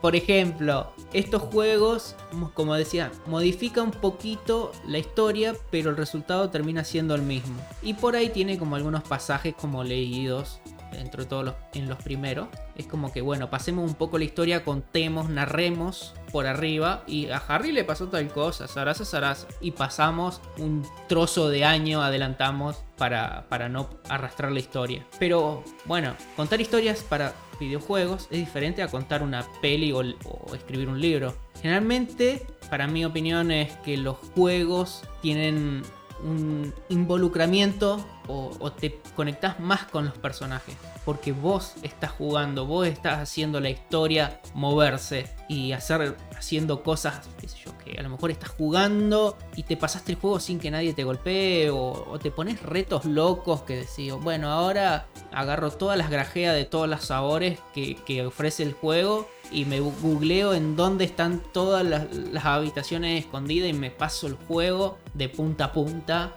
y me gano todos los trofeos, qué sé yo. Eh, no sé si tenían trofeos. Eso no averigüé. Creo que no tenían trofeos. PlayStation ni PC habían, habían implementado el sistema de trofeos en los videojuegos en esa época, me parece. Pero hay juegos que cuentan historias que te compenetras mucho con los personajes. A mí un juego que últimos que de los últimos que salieron para PlayStation es God of War, que siempre te hago el, el- el comentario. Gordo War. El God of War. Yo no lo jugué porque no tengo la PlayStation 4, pero la- me vi los gameplays y la historia es hermosa. Es hermosa. Y está bien que no tenés muchas opciones, porque la historia está hecha. Vos tenés que jugar y tenés que derrotar a los enemigos que te vienen y te muelen a, a sopapos. Pero vos estás jugando, vos te estás defendiendo y, estás buscando vida cuando estás a punto de morirte. eh, estás haciendo combos para, para sobrevivir y terminar la misión. O de pelear con ese jefe final. Y hay un, un nivel de, de compromiso de, de un jugador con su personaje, con su avatar en un videojuego que con una peli no pasa tanto. Porque si la peli te aburre, vos dejás de prestar atención. El videojuego requiere que vos prestes atención a lo que estás haciendo. Tenés que jugar, tenés que pensar qué vas a hacer, cómo, qué quiere el juego que, que yo haga, que, que te resuelva algún acertijo. Bueno, tengo que subir a tal lugar para agarrar la rana de chocolate. ¿Cómo hago para subir? Y decir, bueno, a lo mejor voy más adelante en el juego, a lo mejor me va a aparecer alguna forma de subir, o el juego me va a enseñar algún hechizo como para poder alcanzarlo, o, o mover algún objeto, que también pasa en los juegos, mover objetos para llegar a tal lugar. Entonces como que uno crea una relación con su avatar. ¿Vos pensás que, que se, se logra eso en los videos de Harry Potter, en los que vos viste? Y es un target medio para chicos. Yo qué sé yo, a esta altura, un juego tan lineal con una historia medio tan. Tan no, no sé si simple, pero una historia que ya conozco, que ya leí y que pienso que, por ejemplo, que los libros son mejores porque a mí me gustan los libros. Qué sé yo, son entretenidos, los jugaría si lo tuviera, pero porque sí, porque me gusta jugar videojuegos, no es que piense que es el o que eran los gran juegos de su época. No, no, me parecen grandes juegos. Parecen juegos entretenidos, como para pasar el rato. Pero como ya te digo, en 2021, con la calidad gráfica que hay dando vuelta, no, no podés comparar un juego de PlayStation 1. Y por ahí eso a gente hay gente que no le gusta ver los videojuegos tan, tan bajos de calidad gráfica. Bien. Como a vos, a vos no te gustan ver los juegos de calidad gra- gráfica baja. Lo- los que vimos, porque te mostré un poco de gameplay de los primeros. Sí, no, no, no. Salvo los clásicos de Family. eh, Bueno, pero esos eran píxeles, no eran, No era lo de los polígonos, esto No. que dijiste. no, no eran, de ese- eran diferente estilo. Y está bien, más adentrado en los videojuegos, en- de esta saga de videojuegos, van mejorando la, la calidad gráfica. Claro. Y por ejemplo, ¿qué onda el- los juegos de Lego? Vi- Viste que siempre sale, sale una película sale Lego. Sí, ¿Qué bueno, los juegos de Lego son los años 1, creo que es 1, 2, 3 y 4. Y otro juego es 4, 5, 6 y 7. Si mal no recuerdo. Bueno, Lego tiene un montón de esos juegos. De, no solamente no solo de de Harry Harry Potter, Potter, tiene de Batman, todo. eh, eh, de todo, de todo. Como que largan, son como, no sé por qué. Pero dicen que son entretenidos. Yo vi poco de, de gameplay de, ese- de ellos. Me parecieron muy, muy para chicos. Muy para chicos. Hay uno que, que es constructor de cosas. Te vas pidiendo como misiones. Es un bodrio. Ese sí que es un bodrio. Te dice, construye una casa, qué sé yo. Y metes una casita. Pero es, es tan rudimentario que es difícil de jugar porque no lo entendés. Pero sí, eh, es muy, muy, muy rudimentario. Pero los, los, estos de Lego están buenos. Tienen como hechizos, vas tirando hechizos y salen los, los leguitos redondos. Te vas moviendo, puedes jugar como Harry, como Hermione. No me acuerdo si podés cambiar cuando vos querés. Creo que esos en Lego sí, podés elegir el personaje cuando vos quieras. Bien. Diferente es los de PC, que bueno, PC y PlayStation. Que más adelante, cuando ya, por ejemplo, en, en- en el sexto libro, en el sexto libro, más adelante, cuando va terminando la saga de videojuego en Harry Potter y las Reliquias de la Muerte, parte 1 y parte 2, sí hay muchos duelos, peleas con muchos mortífagos, peleas con los Carrow. En la parte 1 te vas, vas haciendo básicamente todo lo que hizo Harry, escapando, buscando los horrocruxes y te tenés encuentro con mortífagos. Pero lo que vi es que a mí no me pareció muy lindo, es que no hay hechizos como que funcionen como los hechizos que uno conoce, sino que tirás hechizos, un montón de bolitas a las personas que están al frente tuyo y le va bajando la vida. Y no es que vos le tirás un Petrificus Tutalus y se quedan duros y ya está, pasas a otro enemigo. Es como que le tirás muchos difindios, ponele, y le va bajando la vida hasta que muere. Y te vas escondiendo atrás de cosas. Es básicamente como un juego de, tiro, pero en vez de tener un- una ametralladora, tiene una varita repetición.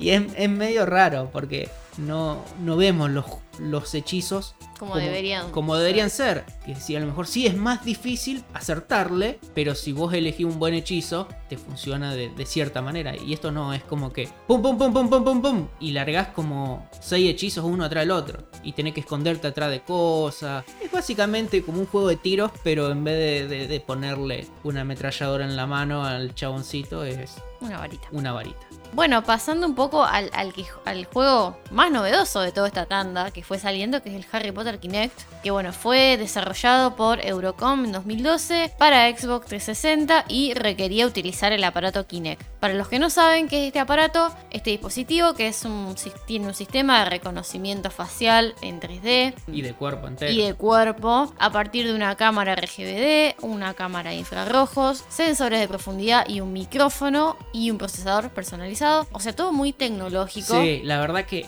la Kinect cuando salió en, en su época rompió todo. Sí, Era sí. algo increíble, increíble. Como ahora es el VR o la realidad virtual, la Kinect cuando salió era algo increíble, increíble. Sí, sí. Y lo que te hace es, bueno, permitirle al jugador usar hechizos eh, mediante gestos de- de la- del cuerpo, de la mano. Y bueno, te escanea la cara, te reconoce la voz. Entonces, bueno, vos sin ningún tipo de periférico podés jugar, solo con, Claro. tu, con tu cuerpo. Pero Claro. bueno, lo lindo era que si vos a lo mejor tenías una varita, podías agarrar esa varita y bueno, y hacer como que... Claro, la onda, usarla, digamos. la onda de la, de la Kinect era que vos controlabas a tu personaje con, con el cuerpo. Era como, sí, una experiencia, digamos, de, de juego eh, muy buena. Si tenía que saltar, vos saltabas. Si tenía que agarrar algo, vos movías las manos, golpeabas, hacías movimientos como para tener, como para hacer los hechizos. Era, estaba súper copado. Recopado, la verdad. El, El- problema era que a veces no funcionaba muy bien esa Claro. tecnología. El problema de, del videojuego de Kinect que tenía que usaban Kinect era que la Kinect era un- una nueva tecnología en esa época. Estaba buena, pero cuando funcionaba. El problema es que por ahí vos estabas haciendo alguna misión y si querías saltar o algo y no te reconocía el salto, te enojás porque vos a lo mejor venías haciendo una misión de 2 o 3 minutos y venís saltando como burro durante 2 minutos y en el último salto que vos saltaste bien y la cámara no te lo reconoció, te querés prender fuego la tele, Kinect, la, la Xbox 360, Harry Potter y todo. Claro, sí, sí. También pasaba en, en el juego que vamos a hablar después, en Wizard Unite. También pasaba un poquito eso. En todo lo que es eh, juego con captura de movimientos. Sí, es que tiene que estar bien hecho y tiene que Sí, perdonar un poco porque depende lo que vos le estás pidiendo y en qué plataforma lo estás jugando. Porque una cosa es jugarlo en PC, otra cosa es jugarlo en un celular. Bueno, después salieron otros juegos que eran los Book of Spells y Book of Potions, que esos supuestamente son los juegos más canon que los otros. ¿Por qué? Porque la historia lo escribió J.K. Rowling. Son los menos, Es algo, digamos, de, de- que salió de la pluma de J.K. son los menos conocidos. Son los menos conocidos, pero lo que tenían era el juego de realidad aumentada para PlayStation. Venían cada uno con un libro y ese libro tenía un código que vos lo escaneabas con la cámara, porque venía con una cámara, y te generaba el escenario y vos después jugabas. Tenía una, como si fuera un, un micrófono, que eso era el joystick. Ah, eh, que- un, un micrófono con, digamos, con el, el- el mango negro con las teclitas y la bolita Y la azul. Sí, no es un micrófono, es el control del Claro. PlayStation Move, que era en esa época, que era el- lo- la respuesta de PlayStation a, a la Xbox Kinect y a la Wii. La Wii también empezaba Que a salir. Eso también, esas dos compañías respondieron a la Wii con esos productos. Bien. La Wii fue revolucionaria, si no sé si se acuerdan, que eh, básicamente tenía unos controles que eran como control remoto, pero tenían giroscopios que vos movías y te captaba el movimiento de- del control, entonces lo podías jugar jugar a juegos de carrera, por ejemplo, moviendo el control como si fuera un volante. Y era muy revolucionario en esa época. Pero bueno, estos juegos, la historia fue escrita por J.K. Estos textos no están en ningún libro. Y por ejemplo, bueno, cuando salió todas las escuelas, todo lo de las escuelas de magia en el mundo mágico, tres de esas escuelas de las que ahí se mencionan ya estaban en el juego. Entonces por eso es como tema de, de- de que muchos coleccionistas no saben si comprarlo o no comprarlo a esto. Muchas coleccionistas que, que coleccionan textos de J.K. ¿qué hacen? ¿Compran esto o no lo compran? ¿Lo tienen o no lo tienen? ¿Lo Sí, consideran como libro o no? Pero necesitas una Xbox con una cámara de Move para que te lea el, para que te haga la realidad aumentada para ver los libros entonces. ¿O cómo eran? ¿Estaban los libros escritos o solamente tenían las cosas para la realidad aumentada? No, no, era para verlo ahí en, en pantalla, digamos. O sea que para tener, si vos coleccionabas, por ejemplo, tenés que tener los libros más una Xbox. Claro, no, porque- perdón, con una PlayStation 4, perdón, o PlayStation 3, no me acuerdo de qué, qué add-on era. Más la cámara para poder jugar a ese juego. Claro, porque no era un libro libro eso. Era un fangote de guita Sí, que tenía que invertir sí, para sí. poder saber qué pasaba. Pero bueno, qué sé yo. Los coleccionistas lo habrán podido pagar, supongo. No, bueno, si sos coleccionista y tenés la Sí, plata, paga lo lo que sea. A ver. pero qué sé yo, es como muy gatekeeping, tenés que tenés que tener mucha plata para saber qué pasó. Eso es, bueno, eso debe haber sido algún trato con, Sony, que a ver, le deben haber dado un pangote de guita a JK Rowling para decir, bueno, ayúdanos a vender la PlayStation Move. Y entonces JK Rowling se puso a escribir una cosa que era específicamente para esa plataforma. Claro. Sí, no nunca lo sabremos, pero bueno, eh, así parece que Sí. sucedió. Bueno, vamos a pasar un poco a los juegos para celular que fueron saliendo todos estos últimos años. Eh, que vos jugaste que yo jugué, algunos, no todos. bastante tiempo. Y mm, Jugaste. sí, yo jugué Hogwarts Mystery. Vamos a pasar a hablar un poquito de ese. Y con respecto a estos videojuegos, eh, nos han llegado em, cartas vociferadoras de nuestros amigos Potterhead que también los han jugado este juego contándonos un poquito su experiencia en, en estos juegos. Eh, y yo voy a empezar a hablar ahora de Hogwarts Mystery, que fue el juego que yo jugué y que, bueno, todavía está. ¿Todavía está ese Todavía, antro? todavía está, sí, sí, sí. No sé en qué parte de la historia porque lo dejé. Ahora voy a explicar un poquito por qué. Fue lanzado en 2018 por Jam City, que fue parte de la compañía Porky Games. Tenemos que varios actores prestaron su voz para los personajes que habían interpretado en las películas. Por ejemplo, Warwick Davis, Michael Gambon, Maggie Smith,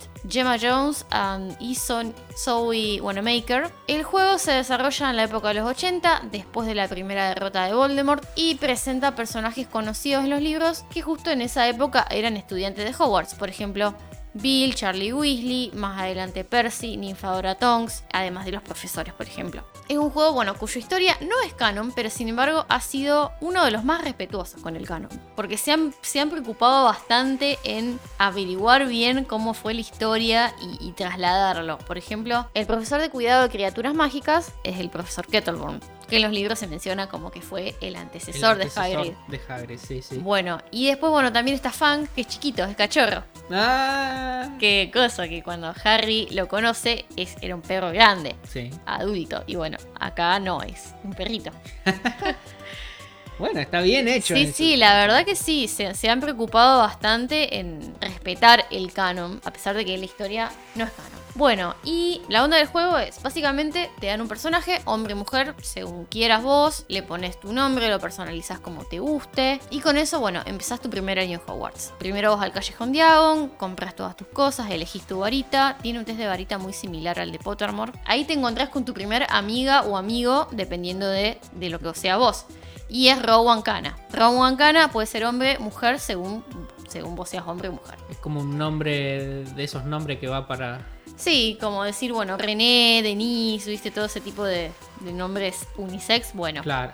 No, es- a pesar de que yo Rowan jamás lo había tenido como, como nombre de mujer, porque yo tenía, por ejemplo, Rowan Atkinson. Sí, sí. No, bueno, pero por ejemplo, Andrea en italiano, ¿viste? Es Andrea. Andrés. Claro. Claro, pero bueno, eh, Rowan es hombre-mujer y va a tu casa. Va a ser tu primer amigo en Hogwarts. Y después, bueno, entras a Hogwarts, elegís tu casa porque ahí la elegís. No haces ningún No hay test. test ni no, nada. no haces. Y vas conociendo distintos personajes que van a ser tus amigos, tus enemigos. Por ejemplo, está Merula Snipe, que es una chica de, de sangre pura, de Slytherin, que siempre va a querer ser mejor que vos.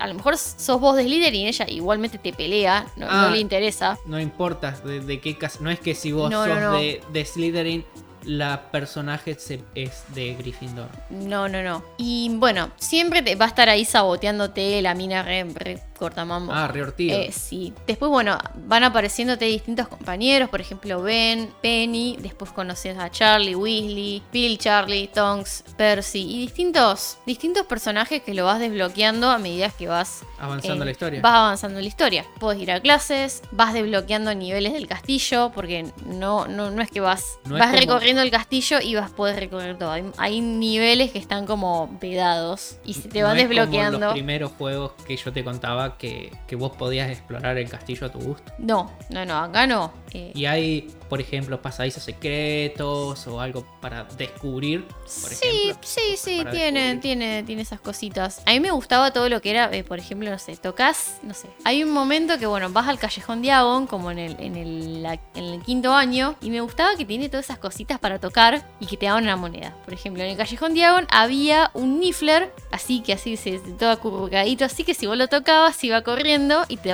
te dejaba una moneda. Tenía todo eso que era muy, muy lindo, esos easter que también lo tenías en el viejo Pottermore. Me hace acordar mucho de eso. En ese juego, bueno, tenés dos tipos de misiones, primarias, secundarias. Las primeras son las que ayudan en el desarrollo de la trama, por ejemplo, las clases, o ciertas situaciones que tenés que sortear, por ejemplo, librarte del lazo del diablo en un momento. Y después tenés misiones secundarias que son, digamos, te ayudan a conseguir extras, puntos, gemas, aumenta tu, tu nivel de, de cualidades, que ahí tenés tres niveles de cualidades que eran coraje, empatía y conocimiento, etcétera. Bueno, y acá tenemos el principal problema, es que, bueno, para todo necesitas energía. Claro, es básicamente el problema de todos los juegos móviles. Sí. Que tiene la monetización que de alguna manera buscan agarrarte para sacarte plata. Acá, bueno, tu personaje tiene una barra barra de energía que la gastas en ir a clases y realizar tareas. Hay clases que vos las necesitas hacer y requieren mucha energía. Y vos las realizas, otro principal problema es que tienen eso de tocar, tocar, tocar, tocar, tocar. Sí, Entonces como- vos tocas, tocas, tocas y se te va gastando energía y vos así vas completando la clase. Pero es un touchscreen simulator. Es un simulador de, de tocar de pantalla.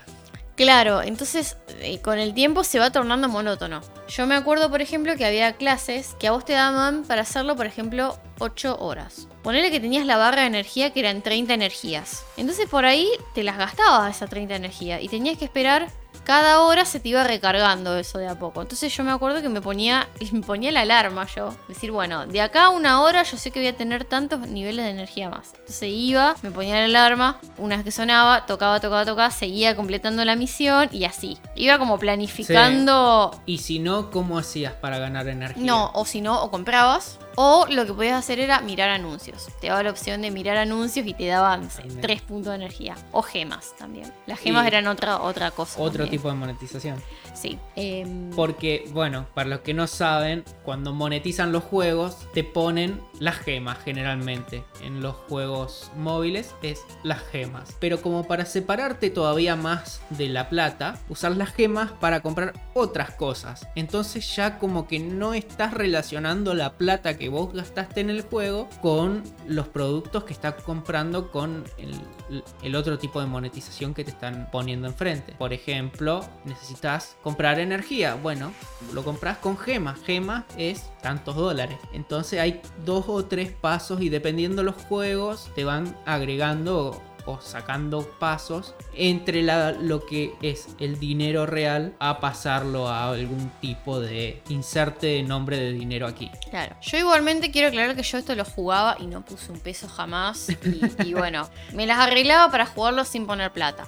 Pero bueno, como te digo, se torna monótono en cierto, en cierto punto tener que estar tocando, tocando, tocando, Y tocando. claro, pero también hay gente que no, no tiene el tiempo para ponerse la alarma y levantarse a las 3 de la mañana para tocar 20 veces la no, pantalla. eso, eso jamás lo hice. Eso Bueno, hay gente que lo hace. Hay gente que No, lo sí, hace. por supuesto, no, yo, yo jamás. Bueno. Eh, no, no, no iniciaba ninguna clase antes de, de irme a dormir. Bueno, pero hay gente que lo hace. ¿Y qué terminan haciendo? Porque no la pueden terminar, porque a lo mejor ya invirtieron mucho tiempo y no la pueden terminar y les falta tanto de energía que hace. Y bueno, le tiro 2 o 3 dólares al juego, me compro unas gemas. Con las gemas me compro ener- energía. O con las gemas te compras oro y con ese oro te lo gastás en energía. Y entonces ya está.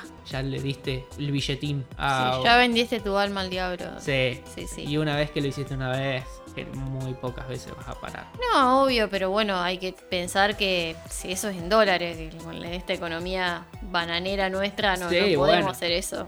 Es Imagínate. un poquito caro. 2 dólares. Está 170 pesos el dólar.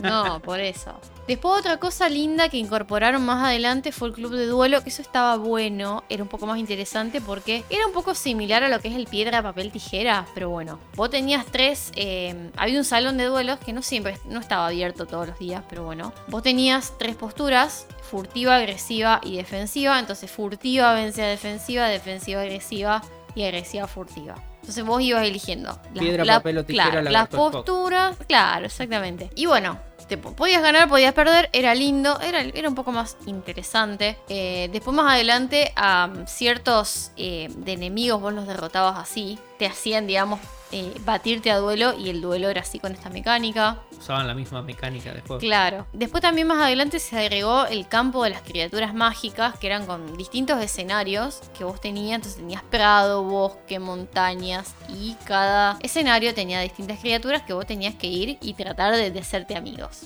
De domar. Sí. Domar eh, para cuidarla, qué sé yo. Domesticarlos y bueno. Pero la trama principal, que todavía no la conté, está muy buena, la verdad, es muy interesante. La trama principal es, bueno, una que vos, vos venís de una familia de magos y tenés una mala reputación en Hogwarts por, los problemas que, que causó tu hermano. Tu hermano Jacob se llama. ¿Qué pasó con ese hermano? No se sabe. Desapareció.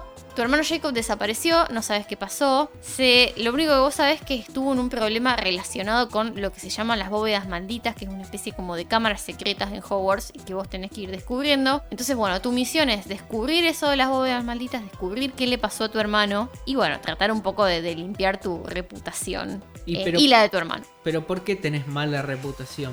Como que se portó mal. Eh, Ah, no, era- yo todavía no, no descubrí qué pasó. Era digamos. medio turbio, Jacob. No sé, pero bueno. Lo que pasa con las bóvedas malditas es que, bueno, eran, como ya dije, una especie de cámara secreta que se creían que nunca habían existido. Y eran cinco bóvedas ocultas en Hogwarts, cada una blindada por, un- por una maldición y con un guardián colocado frente a ellas. Entonces vos lo que tenías que hacer era ir y, bueno, derrotar al guardián en un duelo. Yo todavía no sé qué... Yo como lo dejé de jugar, entonces no, no sé qué pasó. No, no llegué al meollo del asunto. Pero sí, yo me acuerdo que cuando vos lo jugabas, te llevaba mucho tiempo y estabas como muy pendiente de decir, bueno, ya pasó tanto tiempo, tengo que entrar de vuelta a hacer esto y, y después seguimos charlando. No, O- claro, porque si, si no entrabas perdías todo el progreso y, y bueno, Claro, me quedan. era tiempo 20 perdido, digamos. 20 minutos para terminar esta misión, tengo que hacerla ya, ya, ya. Entonces, bueno, así, uh, de vuelta es. Claro. No, es, no era un juego que, eh, si bueno, hoy no tengo tiempo, me corrió la facultad, el laburo, lo que sea, estoy cansado, me voy a dormir. No podés porque a la mañana arrancaste la misión y tenés que terminarla. Tenés que terminarlo, pues si no es tiempo que perdés. Claro. Y bueno, en sí la trama es entretenida, los gráficos son lindos, puedes arreglártelas para jugar sin poner plata, pero bueno, como dijimos eso, es como muy monótono eh, eso de completar las misiones y estar como muy pendiente de, de, de eso, de, de completar las misiones porque si no perdés tiempo y, y bueno, cagaste. Sí. Y por eso la, la terminé dejando de jugar yo y mucha gente le pasó lo mismo. Yo te veía jugar y a mí no me llamaba la atención Sí. de jugar. Mirá que yo hu- hubo una época, en esa época jugaba muchos juegos móviles. ¿Te acordás? Jugaba muchos juegos móviles. Y ese juego me parecía tan robador de tiempo porque lo único que hacía era te decían toca acá y era toque toque toque toque toque toque te quedaste sin energía. Bueno espera tantos minutos hasta que se recargue la energía. Y listo. Y a lo mejor volvías a entrar te ibas al tal lado tal otro. Bueno tenés tal misión te cuesta tanto de energía. Uy uy tengo tanto tanto tengo que volver porque tengo 15 me faltan 3 tengo que esperar media hora para que me suba 2, otra hora para que me suba y así, haciendo suma de cuándo podías terminar de jugar la misión y lo único que hacías como entretenido era tocar la pantalla, era taca taca taca taca Sí. en el mismo lugar. Y además otra cosa que a mí me pasaba era que yo tenía un celular bastante pedorro en ese momento.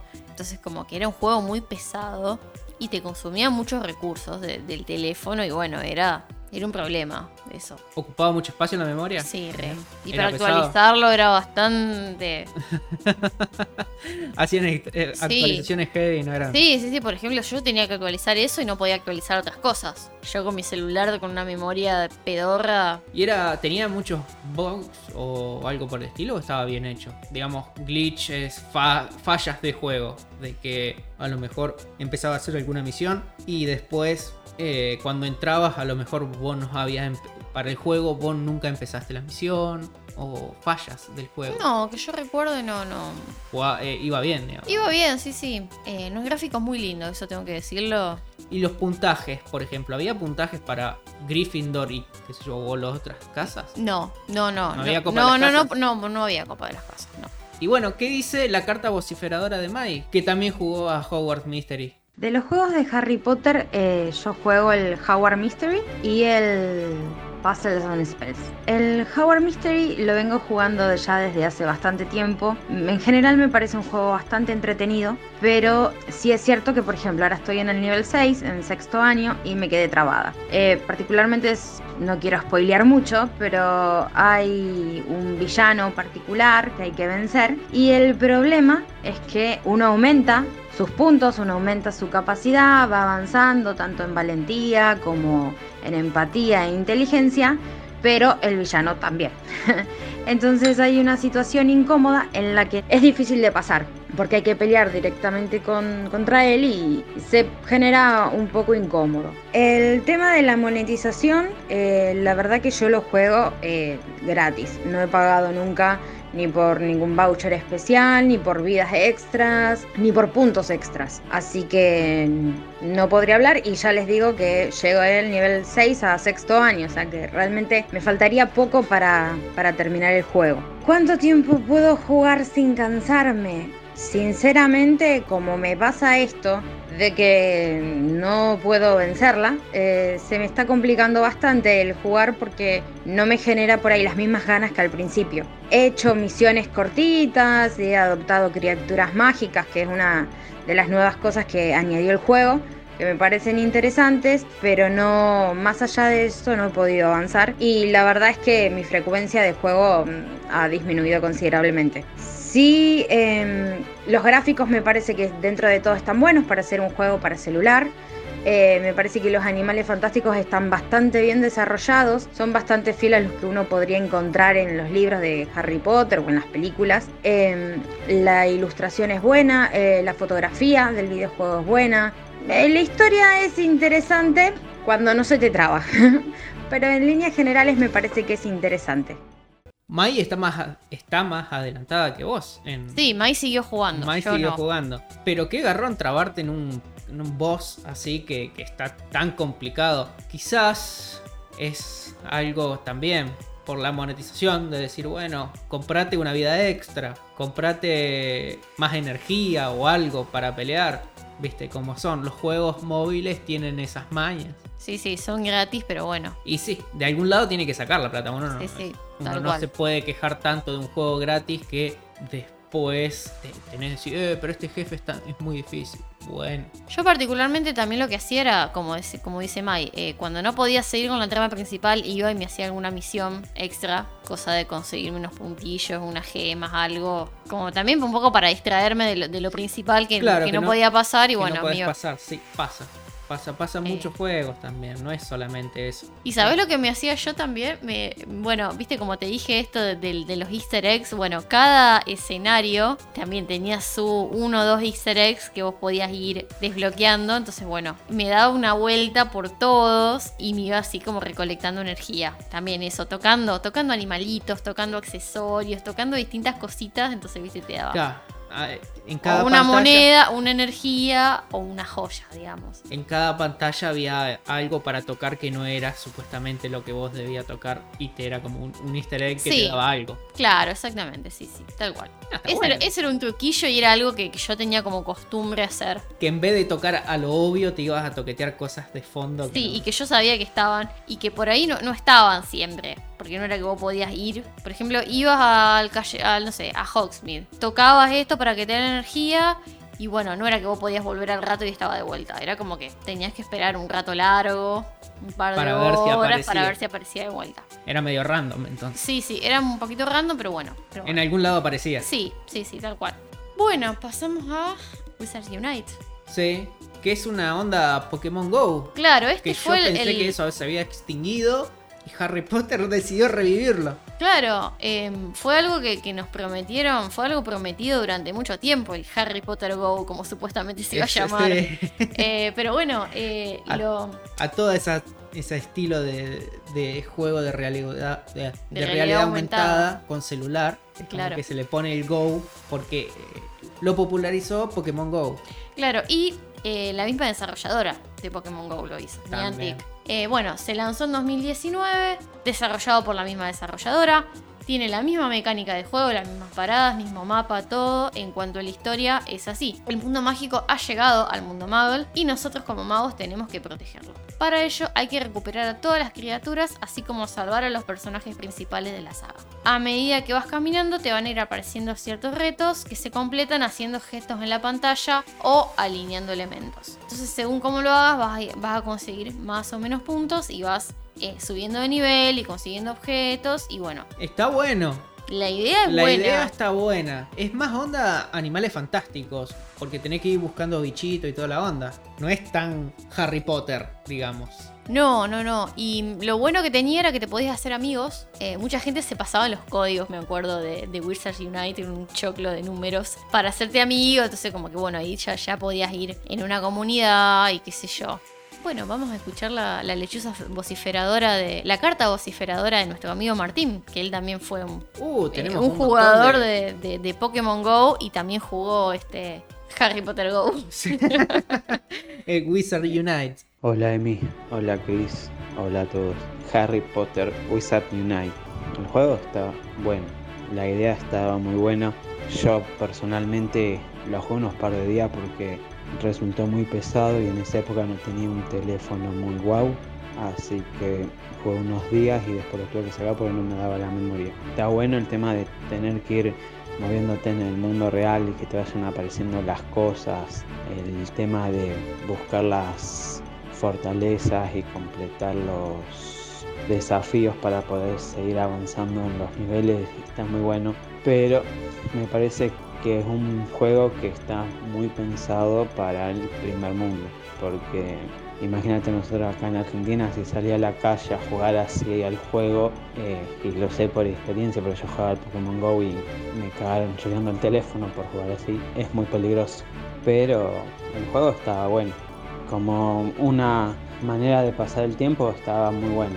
Eh, lo que tenía bueno era que por ahí podés salir a jugar o podrías teóricamente salir a jugar en grupitos o con amigos, siempre y cuando tengas la suerte de tener amigos Potterhead que te quieran hacer la segunda en eso. Otra cosa que sí me parecía un poco difícil era el tema de, de los hechizos que vos tenés. Yo tengo un pulso de mierda. Entonces cuando tenías que copiar el dibujo que me aparecía en la pantalla, eh, me costaba un montón. Y nunca o muy rara vez la pegaba y, y lo hacía bien. Que creo que eso podrían haberlo hecho un poquito, no sé si distinto, pero sí un poquito más fácil, porque a veces las formas que te hacían completar eh, no salían. Y más si lo hacías apurado, mucho menos todavía. Los gráficos estaban muy buenos, pero eh, me parece que podrían haberse esmerado un poquito más en la trama del juego, porque siempre lo mismo de que se está, a punto, está en peligro el estatuto del secreto, entonces vos tenés que ir devolviendo las cosas que van apareciendo. Pero en sí yo no le vi ninguna trama mayor o que sea más interesante. Claro, tiene Más que si- ser un poquito más permisivos o Sí, lo que poco. decíamos antes con, con Kinect. Claro, tienen que perdonar un poco al, jugador y decir, bueno, no esperar que el movimiento sea tan exacto, tan preciso. Que sí tenga, decir, bueno, mejor hacer un rulito y volver con un rulito inverso. Pero ya de que tiene que pasar dentro de estos parámetros que te... It's eh, Leviosa. Claro, es como que si tiene que pasar en ciertos parámetros de la pantalla porque si no, no, no vale, te, te cancelamos todo. No, para un poco, estoy en el medio de la calle con el celular, buscando Sí. el bichito. Y también eso, bueno, Eso, eso también es cierto, que acá en esta inseguridad que, en la que vivimos Sí. no, no es muy seguro andar con el celular en la mano, sobre todo en una gran ciudad.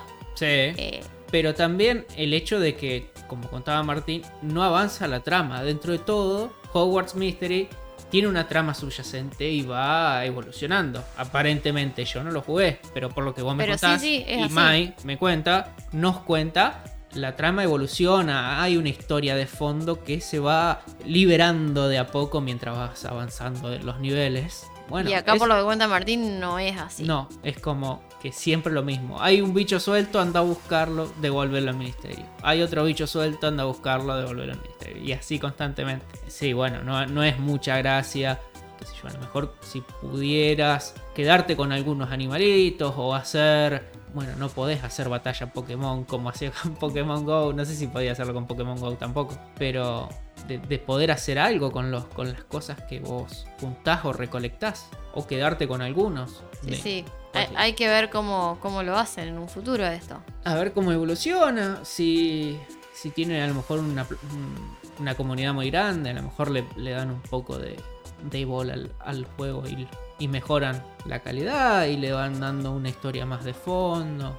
Y bueno, y pasamos al, al siguiente juego furor, que es furor hoy en día, que es el Harry Potter Puzzles and Spells. Por lo que tengo entendido es como un Candy Crush de, Sí. de Harry Potter, básicamente. El Potter Crash. El Potter Crush. Sí, acá Mai también nos manda su lechuza, su carta vociferadora. Y bueno, vamos a, vamos a ver qué, qué nos dice sobre este juego, que también está muy en boga. Sabemos que se hacen equipos para poder jugar, se arman equipos. Esos equipos se dan vidas entre ellos. Así que bueno, vamos a ver qué, qué nos dice. Es un, un Overwatch del, Ah, del algo- Candy Crush. Algo así, sí. Así que bueno, vamos a, vamos a escuchar a ver qué nos dice. Y el videojuego eh, Passes of Spells de Harry Potter es como un Candy Crush en el mundo de Harry Potter, básicamente. Eh, estoy en el nivel 254, pertenezco a un grupo de Harry Potter Rosario, eh, en el que vamos sumando justamente para que nuestro grupo esté cada vez mejor situado en la tabla de posiciones y vaya avanzando. Hay un desafío diario que justamente lo activan eh, algunas de las prefectas eh, y podemos jugar y ganar puntos obviamente para estar mejor posicionados y al mismo tiempo hay un ranking interno de cómo están las posiciones. Más allá de eso se puede jugar de forma individual, uno entra y va ganando puntos y avanzando en su juego. Ahí es donde estoy en el puesto 264. Como todos los juegos estos de puzzles, como dije antes, el Candy Crush de Harry Potter, eh, a medida que uno va avanzando, obviamente el juego se va complejizando. Eh, monetización, la verdad que no me ha salido, o lo que para lo que le ofrecen es a lo mejor para tener mascotas con más posibilidades, o bombas, em, o bolsitas que juntan todas las gemas del mismo color extras, pero eh, obviamente no he usado ninguna tampoco. Eh, los animales que tengo, que son una rata, un sapo y ahora un gato negro, se han ido sumando solos a medida que uno va avanzando y va ganando categorías en el juego, lo mismo que también te ofrece como cajones de galeones o cosas así, pero eso lo va ofreciendo el mismo juego. Tiene 5 vidas que uno puede utilizar y después puede pedirle vidas a sus compañeros y tiene una reserva de 15 vidas que obviamente una vez que las termina ya no puede jugar más. Pero al iniciar el juego en determinados días de la semana hay como una especie eh, vidas ilimitadas durante media hora que uno puede aprovechar para ir jugando. El juego en sí es bastante entretenido. Si a uno le gustan los juegos de coincidencia, tres en línea o que tienen que juntar por color. Eh, hay cosas que hacen referencias como calderos, pociones, que hay que juntar tres pociones para que justamente, perdón, tres fichas para que la poción se mueva y cuando cae en el caldero te pone todas las fichitas de un mismo color. Aparecen por ahí las caritas de Harry, Ron, Hermione o Hagrid y te dan como puntos extras o hacen movimientos que se van modificando las fichitas. Es, es interesante, está bueno lo de cuánto tiempo uno puede jugarlo y hay momentos en el que va uno súper rápido, tiene buena suerte y a lo mejor pasás dos o tres niveles de una y a lo mejor te gastas toda la vida en otro nivel porque hay algunos que son difíciles y están señalizados como este es un nivel difícil. Es un poco de todo. Es bastante entretenido, sobre todo si, como dije antes, te gustan este tipo de juegos así de tres en línea. Este, Bien. por lo que. es- Esto es algo totalmente diferente a todo lo que hablamos. Está bueno. Y creo que el Sí, que esto. mejor review tiene, por lo menos, de, de nuestros vociferadores. Sí, sí. Y es como. Es, es otra cosa totalmente diferente. En esto, como que tenés que usar más el cerebro. No es una historia que ten- a la que tenés que recorrer, No, sino es algo más para pensar. claro, es un Y que puzzle. tranquilamente podría ser, así como de Harry Potter, puede ser del Señor de los Anillos, puede ser de un montón de cosas. Claro, está basado en la temática de Harry Potter. En sí viene a ser un Candy Crush.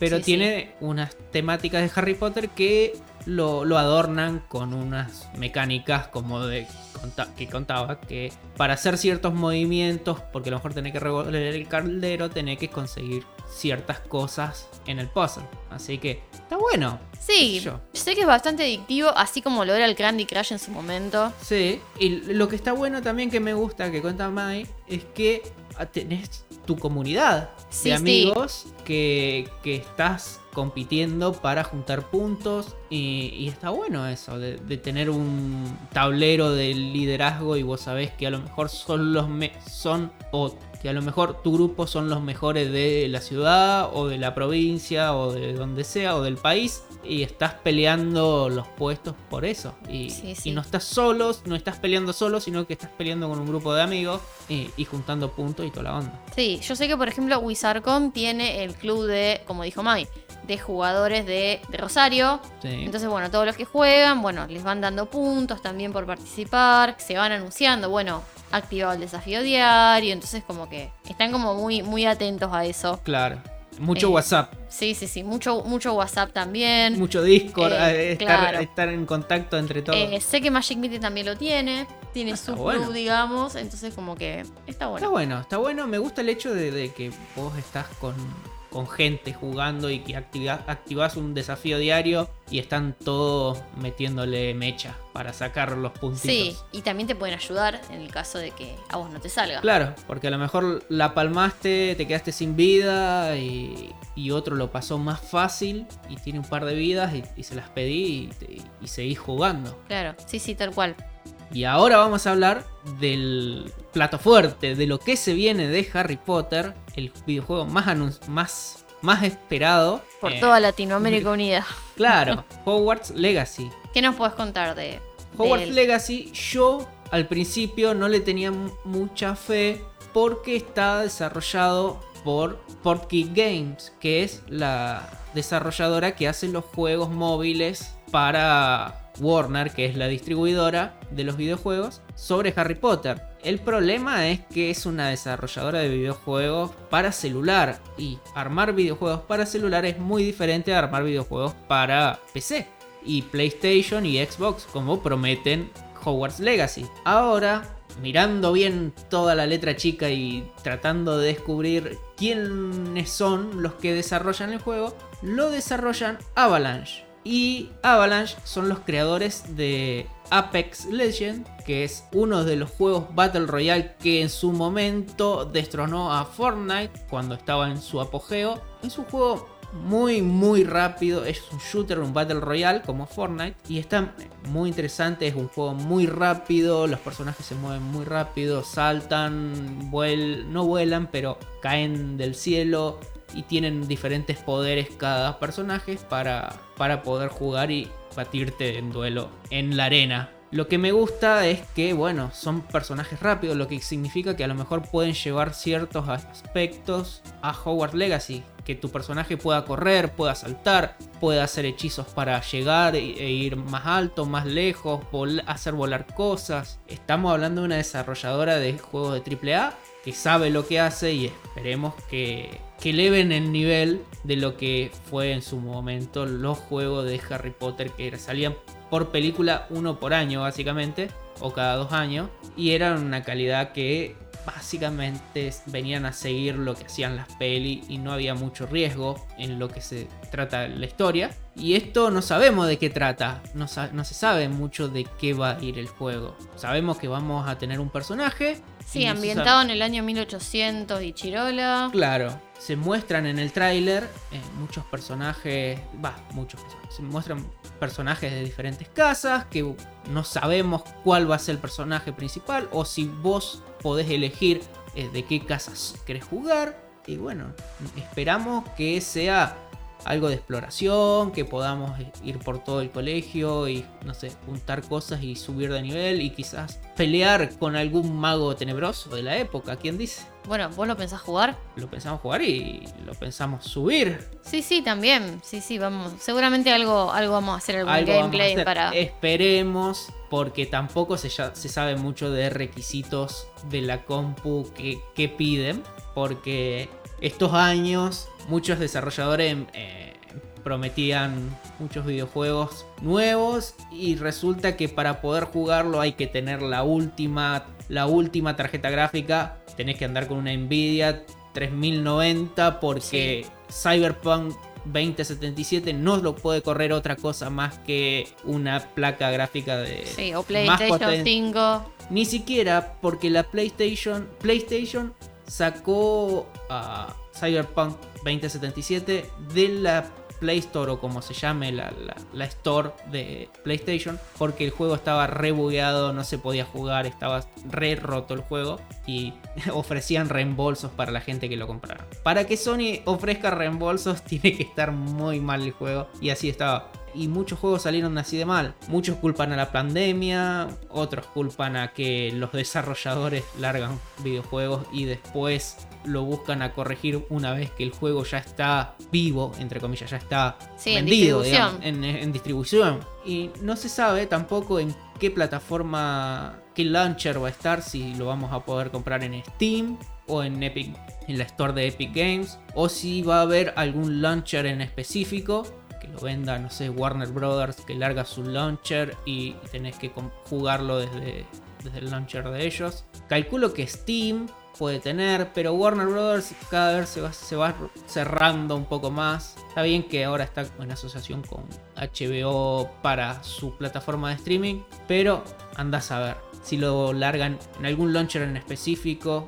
Veremos, veremos, porque no hay mucha información del juego tampoco. Bien. Bueno, y yo a mí, me, como para ir cerrando, me gustaría preguntarte, eh, ya que sos el gamer de los dos y también dejarlo como, como consigna a nuestros oyentes, la pregunta sería de qué videojuegos de los que ya existen adaptarías a Harry Potter. Por ejemplo, bueno, ya sabemos que Pokémon Go se adaptó a Harry Potter como Wizard Unite. Sí. Eh, ¿Qué otros juegos te gustaría que, que lo haga? ¿Qué otro videojuego?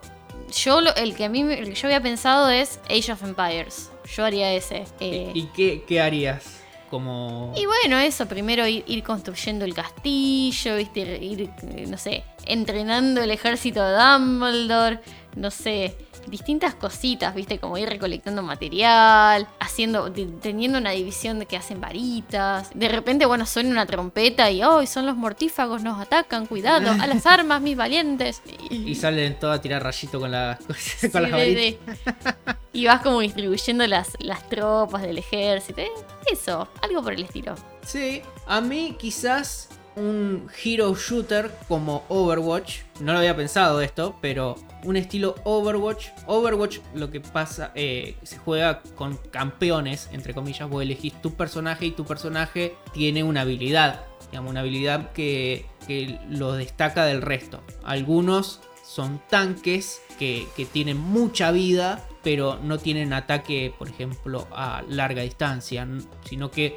buscan a proteger al resto del grupo. Hay otros que son muy rápidos y disparan muchas balas, que las balas a lo mejor tienen poca, poco daño, pero disparan muchas y te mueves muy rápido.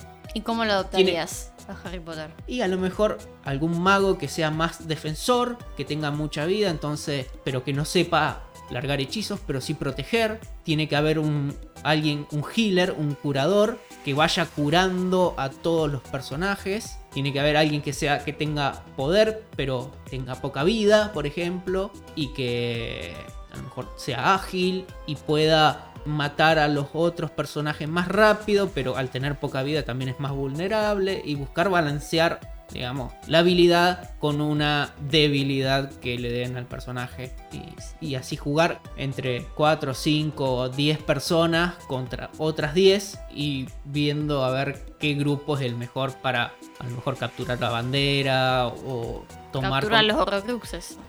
tomar el control de un- ciertas zonas. Básicamente Overwatch, sí. eh, darle un estilo de misión así. Un Over Potter. Over Potter. sí. y, sé sí. Potter el mío. Y, y qué sé yo, después, bueno, a lo mejor sí ir subiéndole el nivel a los personajes, dependiendo, dependiendo el, el- el estilo que a vos te gusta jugar. A lo mejor si sos más defensivo, te gusta tanquear y estar defendiendo a los, a los tuyos. Y entonces, bueno, subirle el nivel para que a lo mejor pueda tener un ataque más lejos, pero también a lo mejor si vos atajás de, lej- de lejos con este tanque, el resto de tus personajes no, no van a quedar al cubierto de tu encantamiento protego, por ejemplo. Se tiene que pensar, digamos, si uno lo piensa y traslada todo a Overwatch. Bueno, Bueno. Niantic, Epic Games, Porky Games, tomen nota por favor. También Avalanche es una buena desarrolladora, tiene muchos juegos AAA, qué sé yo, me dio, me dio buena espina, me dio buena espina, pero son tiempos oscuros en el gaming. El corona se, se usa como, como excusa de, de los malos hábitos de desarrolladores de videojuegos y quizás, ¿quién te dice? Tienen una gran idea pero un mal producto. Y Sí, sí, como pasa en la vida. Pasa, pasa en muchos juegos que En películas, en series, en, todo. películas, ¿no? Bueno, pero en los, las pelis cuando salen, ya salió. Y si la peli es mala, es mala para toda la vida. Los videojuegos se pueden ir arreglando, pueden ir tirando actualizaciones, ir mejorando los, los juegos. parches, eso. Claro, van parcheando cosas, van añaden- añadiendo contenido, llevando el- el- a lo mejor un juego mediocre a un buen nivel. Pasa, pasa, no es, no es algo raro, pero pasa pocas veces también. Es, a- es, no es raro, pero no es común. Y qué sé yo, la comunidad está medio como, sí, medio echado los huevos de que te larguen un juego pedorro que a lo mejor vos te gastaste fortuna porque los juegos nuevos AAA salen 60 dólares y... Hagan la cuenta o no. Mejor no, así no se no, no hagan la cuenta.